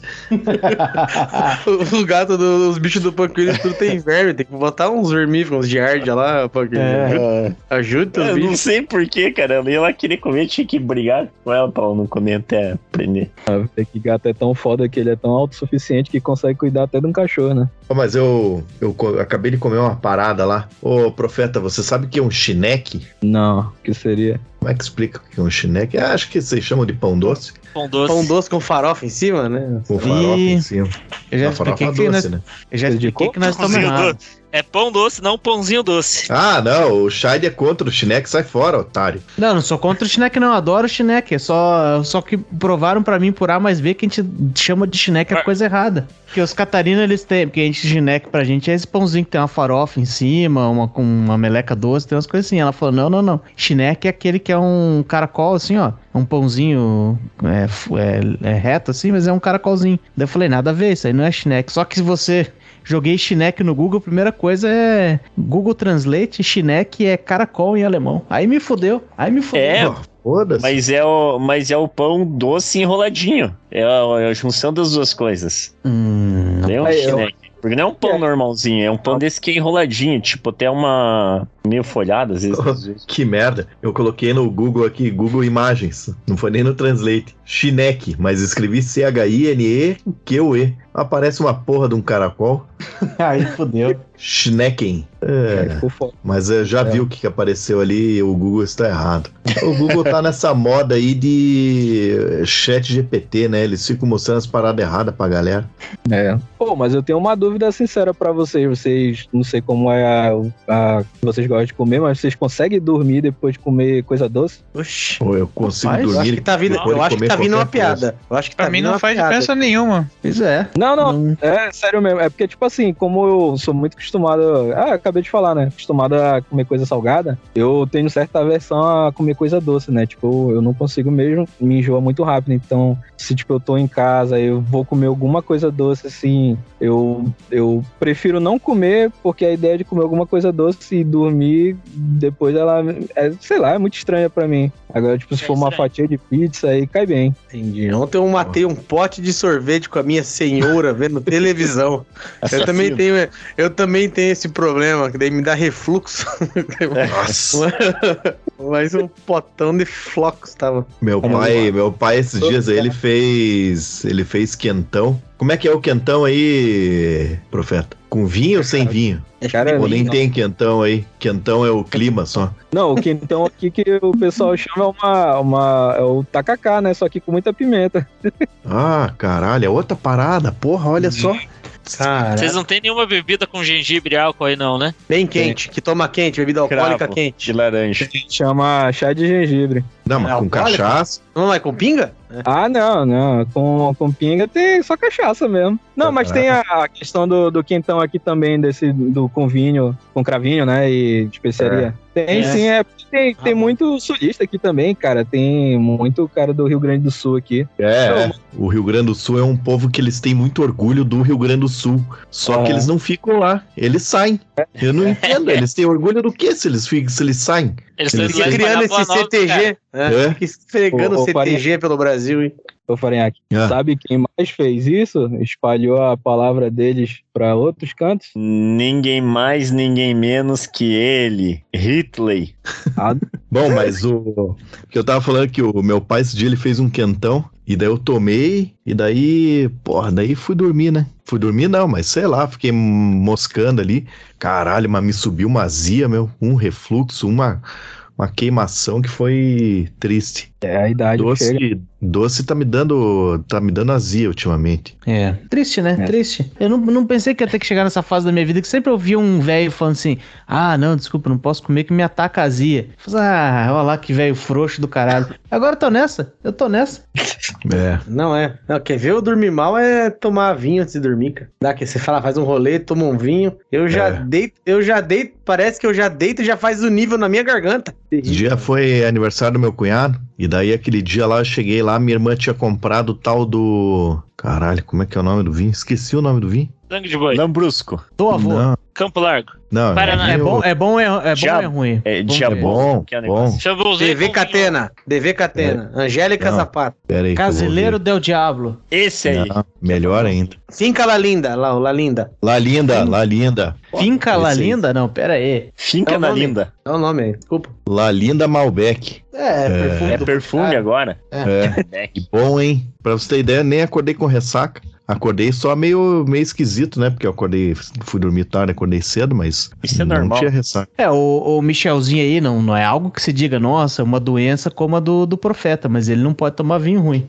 Tem alergia a vinho ruim. É verdade, cara. Caralho. É, ele Parece- Parece... também? Não, parece Miguel, mas se eu tomar vinho muito vagabundão, ou depende, talvez tenha alguma coisa, eu nunca fiz o exame, né? Mas ele me empola inteiro, fica tudo vermelho. De real, mano. que merda. Você- Tomar um vinho no cemitério está fora de cogitação. Ei, profeta, como você tem o rim meio mais ou menos aí, quando você vai beber, não, não te dá umas, umas ziquezira aí? Não fica tudo meio inchado, sei lá? Então, eu, eu fiz esse teste aí, aí depois que eu fiz 18 anos, né? Pra não dar desgosto pra família, resolvi fazer esses testes aí, cara, eu não vou dizer que eu sou o senhor da cachaça, mas, cara, eu nunca fiquei bêbado. Eu acho que esse que é o problema só. Caralho. É, Um superpoder quase, né?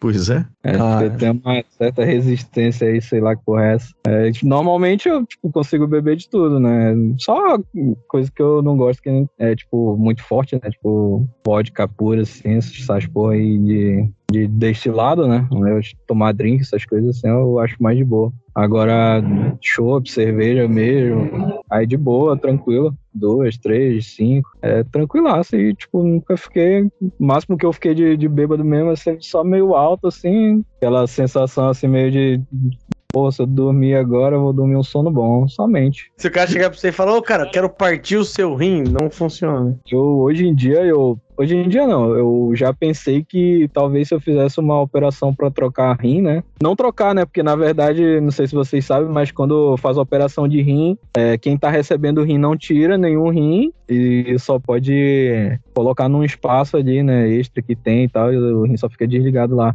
E, mas eu não sei se resolveria de, de fato meu problema. Eu já dei uma pesquisada assim, mas não sei se o problema é o rim em si ou se é alguma coisa tipo mais no DNA ou algo do tipo, né? Essa parte Ia ser, crônica. aí. ia ser minha próxima pergunta se um transplante de rim funcionaria no seu caso, mas já, já adiantou. E qual que é a, a suscetibilidade de você desenvolver, por exemplo, uma pedra no rim, já que ele, por exemplo, pega mais cálcio do que o normal aí? A chance de eu ter pedra no rim, ela é, ela é real pra caralho. Ela é muito, assim, tipo, eu já tive pedra no rim, na verdade. E ah, só que aquelas pedras pequenininhas, né, que eu descobri antes. E eu acabei expelindo, né, tipo, normal, doeu pra caralho, mas Normal. eu cons- consegui passou. ela antes de, de dar problema de fato, né, de ser necessário fazer cirurgia e tal. Tomei muito chá de quebra-pedra. É um negócio que eu não quero ter, não. Que diz que dói pra caralho enquanto tá dentro e se ela sair no, no, no- pelo pinto, é uma dor de um jeito e se não, não conseguir sair por dentro do pinto é outra dor fodida que você tem que passar também. Não tem como ganhar com esse tal de pedra no rim aí. Eu É, contei a história de quando meu pai teve isso, pedra no rim. Não. Faz uns 6, 8 anos, mais ou menos. Mais, se duvidar, talvez 10 anos. Sei que daí eu fui visitar meu pai no hospital, eles iam tirar lá, né? Com a- acho que é com tipo um canudo, um negócio assim que tira, né? Dentro do pau, enfia no, no pau dele o canudo. Ai. E. Catéter? Eu não sei, é um, é um tubo relativamente grosso que tinha que enfiar no pau dele pra sugar essa merda dessas pedras. Pra, Candiru, pra será quitar ela. Será Não que um sei, candiru não. não resolveria? Um candiru, é o peixe, né? É. Não faço ideia. Meu pai meio baqueado na cama, assim, daí, pai, tudo bem? Ah, filho, meio zoado que, né, eles tiraram uma pedra pelo meu pau com um cano, né? Eu ri assim, eu falei, ah, mas tá de boa agora? Ele, ah, mais ou menos, ó, ele levantou o lençol, mostrou a rola com um cano enfiado no pau, assim. Caralho. Tá bom, GG, ganhou, ganhou, porra. Ei, porra nenhuma. Não, eu tô, tô com você. Ah, o, o Candiru ia ter que introduzir ele junto com uma cervejinha lá pro coitado aguentar com tanto sal lá dentro. Nada, já sai É. temperado ainda, porra. Você só ganha. Não, o bicho ia dar uma sede do cão, né? Ia ter que ter uma cervejinha pro Candiru tomar uns Assim, goles lá. Candiruzinho frito com sal deve ser uma delícia. O bom do Candiru é que já ganha uma transplante de sexo, né, do, do SUS. Exatamente. Tem, tem mais alguma grande coisa aí? Ah, não, cara, somente isso mesmo. No caso, foi a minha peripécia aí da, da vida até esse momento, né? Essa luta aí constante por manter a saúde equilibrada o suficiente pra eu conseguir viver de boa e não ficar depender de ninguém, né? Ficar fudido. né? Mas, pelo menos, meu cu tá intacto, né? Diferente de certas pessoas. É. Louco, É, é, não sei se isso é vantagem. Não sei se isso é vantagem, na verdade. Diz que é, É. mais fudido, mas pelo menos o cu tá inteiro. Né? Há quem menospreza esse cu fudido do GG aí, hein? Canalhas, É. canalhas. É. Mas ele tá bem agora, não tá mais fudido. Não, mas o cara, ele teve um cara lá que tava menosprezando uma hemorroida. Eu falei, calma aí, campeão, calma aí. Não é assim também, só porque o cara é playboy, que uma hemorroida de playboy dói igual uma hemorroida de um fudido. O lance, acho que agora é, é pedir aí, profeta, peça aí pro pessoal fazer piadas menos engraçadas pra que você possa não tenha problema de rir tanto, né? Você comentou que dependendo do dia, então te- o pessoal vai se comprometer aí a fazer. a manter o ritmo, né? Tentar É. ficar, se- ficar sempre nesse nível aí que é pra. Esse aí, esse aí, ouvintes, se vocês acharem que caiu a qualidade do conteúdo, é culpa do profeta. Isso. Reclamem com ele e fica o recado. Exatamente, exatamente. E tá aí mais um terror agora pra, pra quem quer ter filhos, né? Pô, isso daí.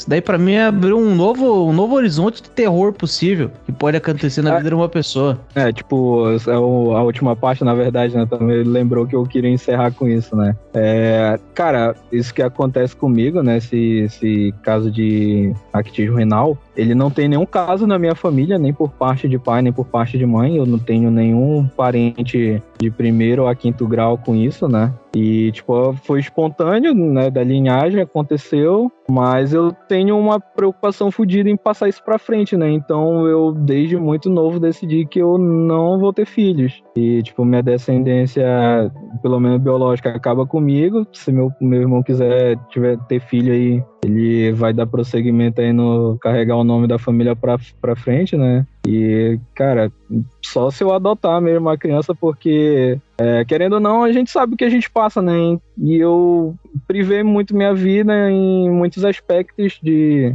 não poder fazer e participar de certas coisas, né? Então eu acho que não, não é legal para uma criança crescer sem entender esse tipo de coisa e se privar de certos tipos de coisa por causa do, do negócio que não é nem culpa dela, né? Então eu acho que é meio responsabilidade minha acabar com isso por aqui, né? Então, é, na verdade, isso é só uma desculpa que eu criei para me pegar mãe solteira, né? Então, é, tá tranquilo. Boa. Pare de privar esse seu. e falar mal de quem preserva o ânus intacto, então. Você pode Mas não estar assim- dando chance a todas as possibilidades. Se você quisesse ter filho, acabasse tendo e ele viesse a ter mesmo, que também é uma chance, né? Cara, pelo menos você ia saber ajudar ele com isso. Se não ia ser. Tua mãe te ajudou pra caramba, tal, mas infelizmente ela não sabia que estava passando por isso, né? Então, se você tivesse um filho e pudesse ter chance disso pra algum indicativo, na hora você ia falar pro médico, talvez ia descobrir bem cedo e era capaz de ele não sofrer tudo que você sofreu também, né? Não sei. Só falando merda. Ah, não sei. sim, com certeza. Não, tipo, é, não, é, não tá nos meus planos, né? Mas se por um acaso acontecer, é, tô preparado, pelo menos, né? Mas não- é, pelo menos conscientemente eu não, não planejo botar nenhuma criança aí no mundo, não. Você sabe que o GG também não, não planeja colocar nenhuma criança no mundo, não. Ele tava falando, inclusive, de fazer. Fazer Isso. vasectomia, não é verdade, GG? Não tô mentindo, não. É isso mesmo, É, mas- eu cogito fazer mesmo, só que agora sozinho eu não posso. Eu acho que é difícil conseguir, tem que ter uma parceira Não, não. compartilhando Tem que ter um opinião, médico, não. né? Eu Tem também. um Sozinho Mas digo- piazão no meu trampo lá, ele. Pô, ele é novão, quer dizer, tem 30 e alguma coisinha ali. Ter a idade do GG. E ele é casado e. Já, já fez vasectomia. Já cortou os, os caninhos. Mas eu, eu desaconselhei o GG na época porque, porra, sacanagem com a namorada dele que não ia poder engravidar, né? Tinha que se cuidar o dobro. É, é, mas pode, se o General Maciel fizer essa camaradagem, ele pode assinar o papel pra ti, GG. É de boa. Meu Deus. Excelente. E dito isso, só me resta falar uma coisa no caso, né? E por hoje é isso. Não, não, não, não, não. Calma aí que faltou o Pink Willy. Vai lá, Pink Willy.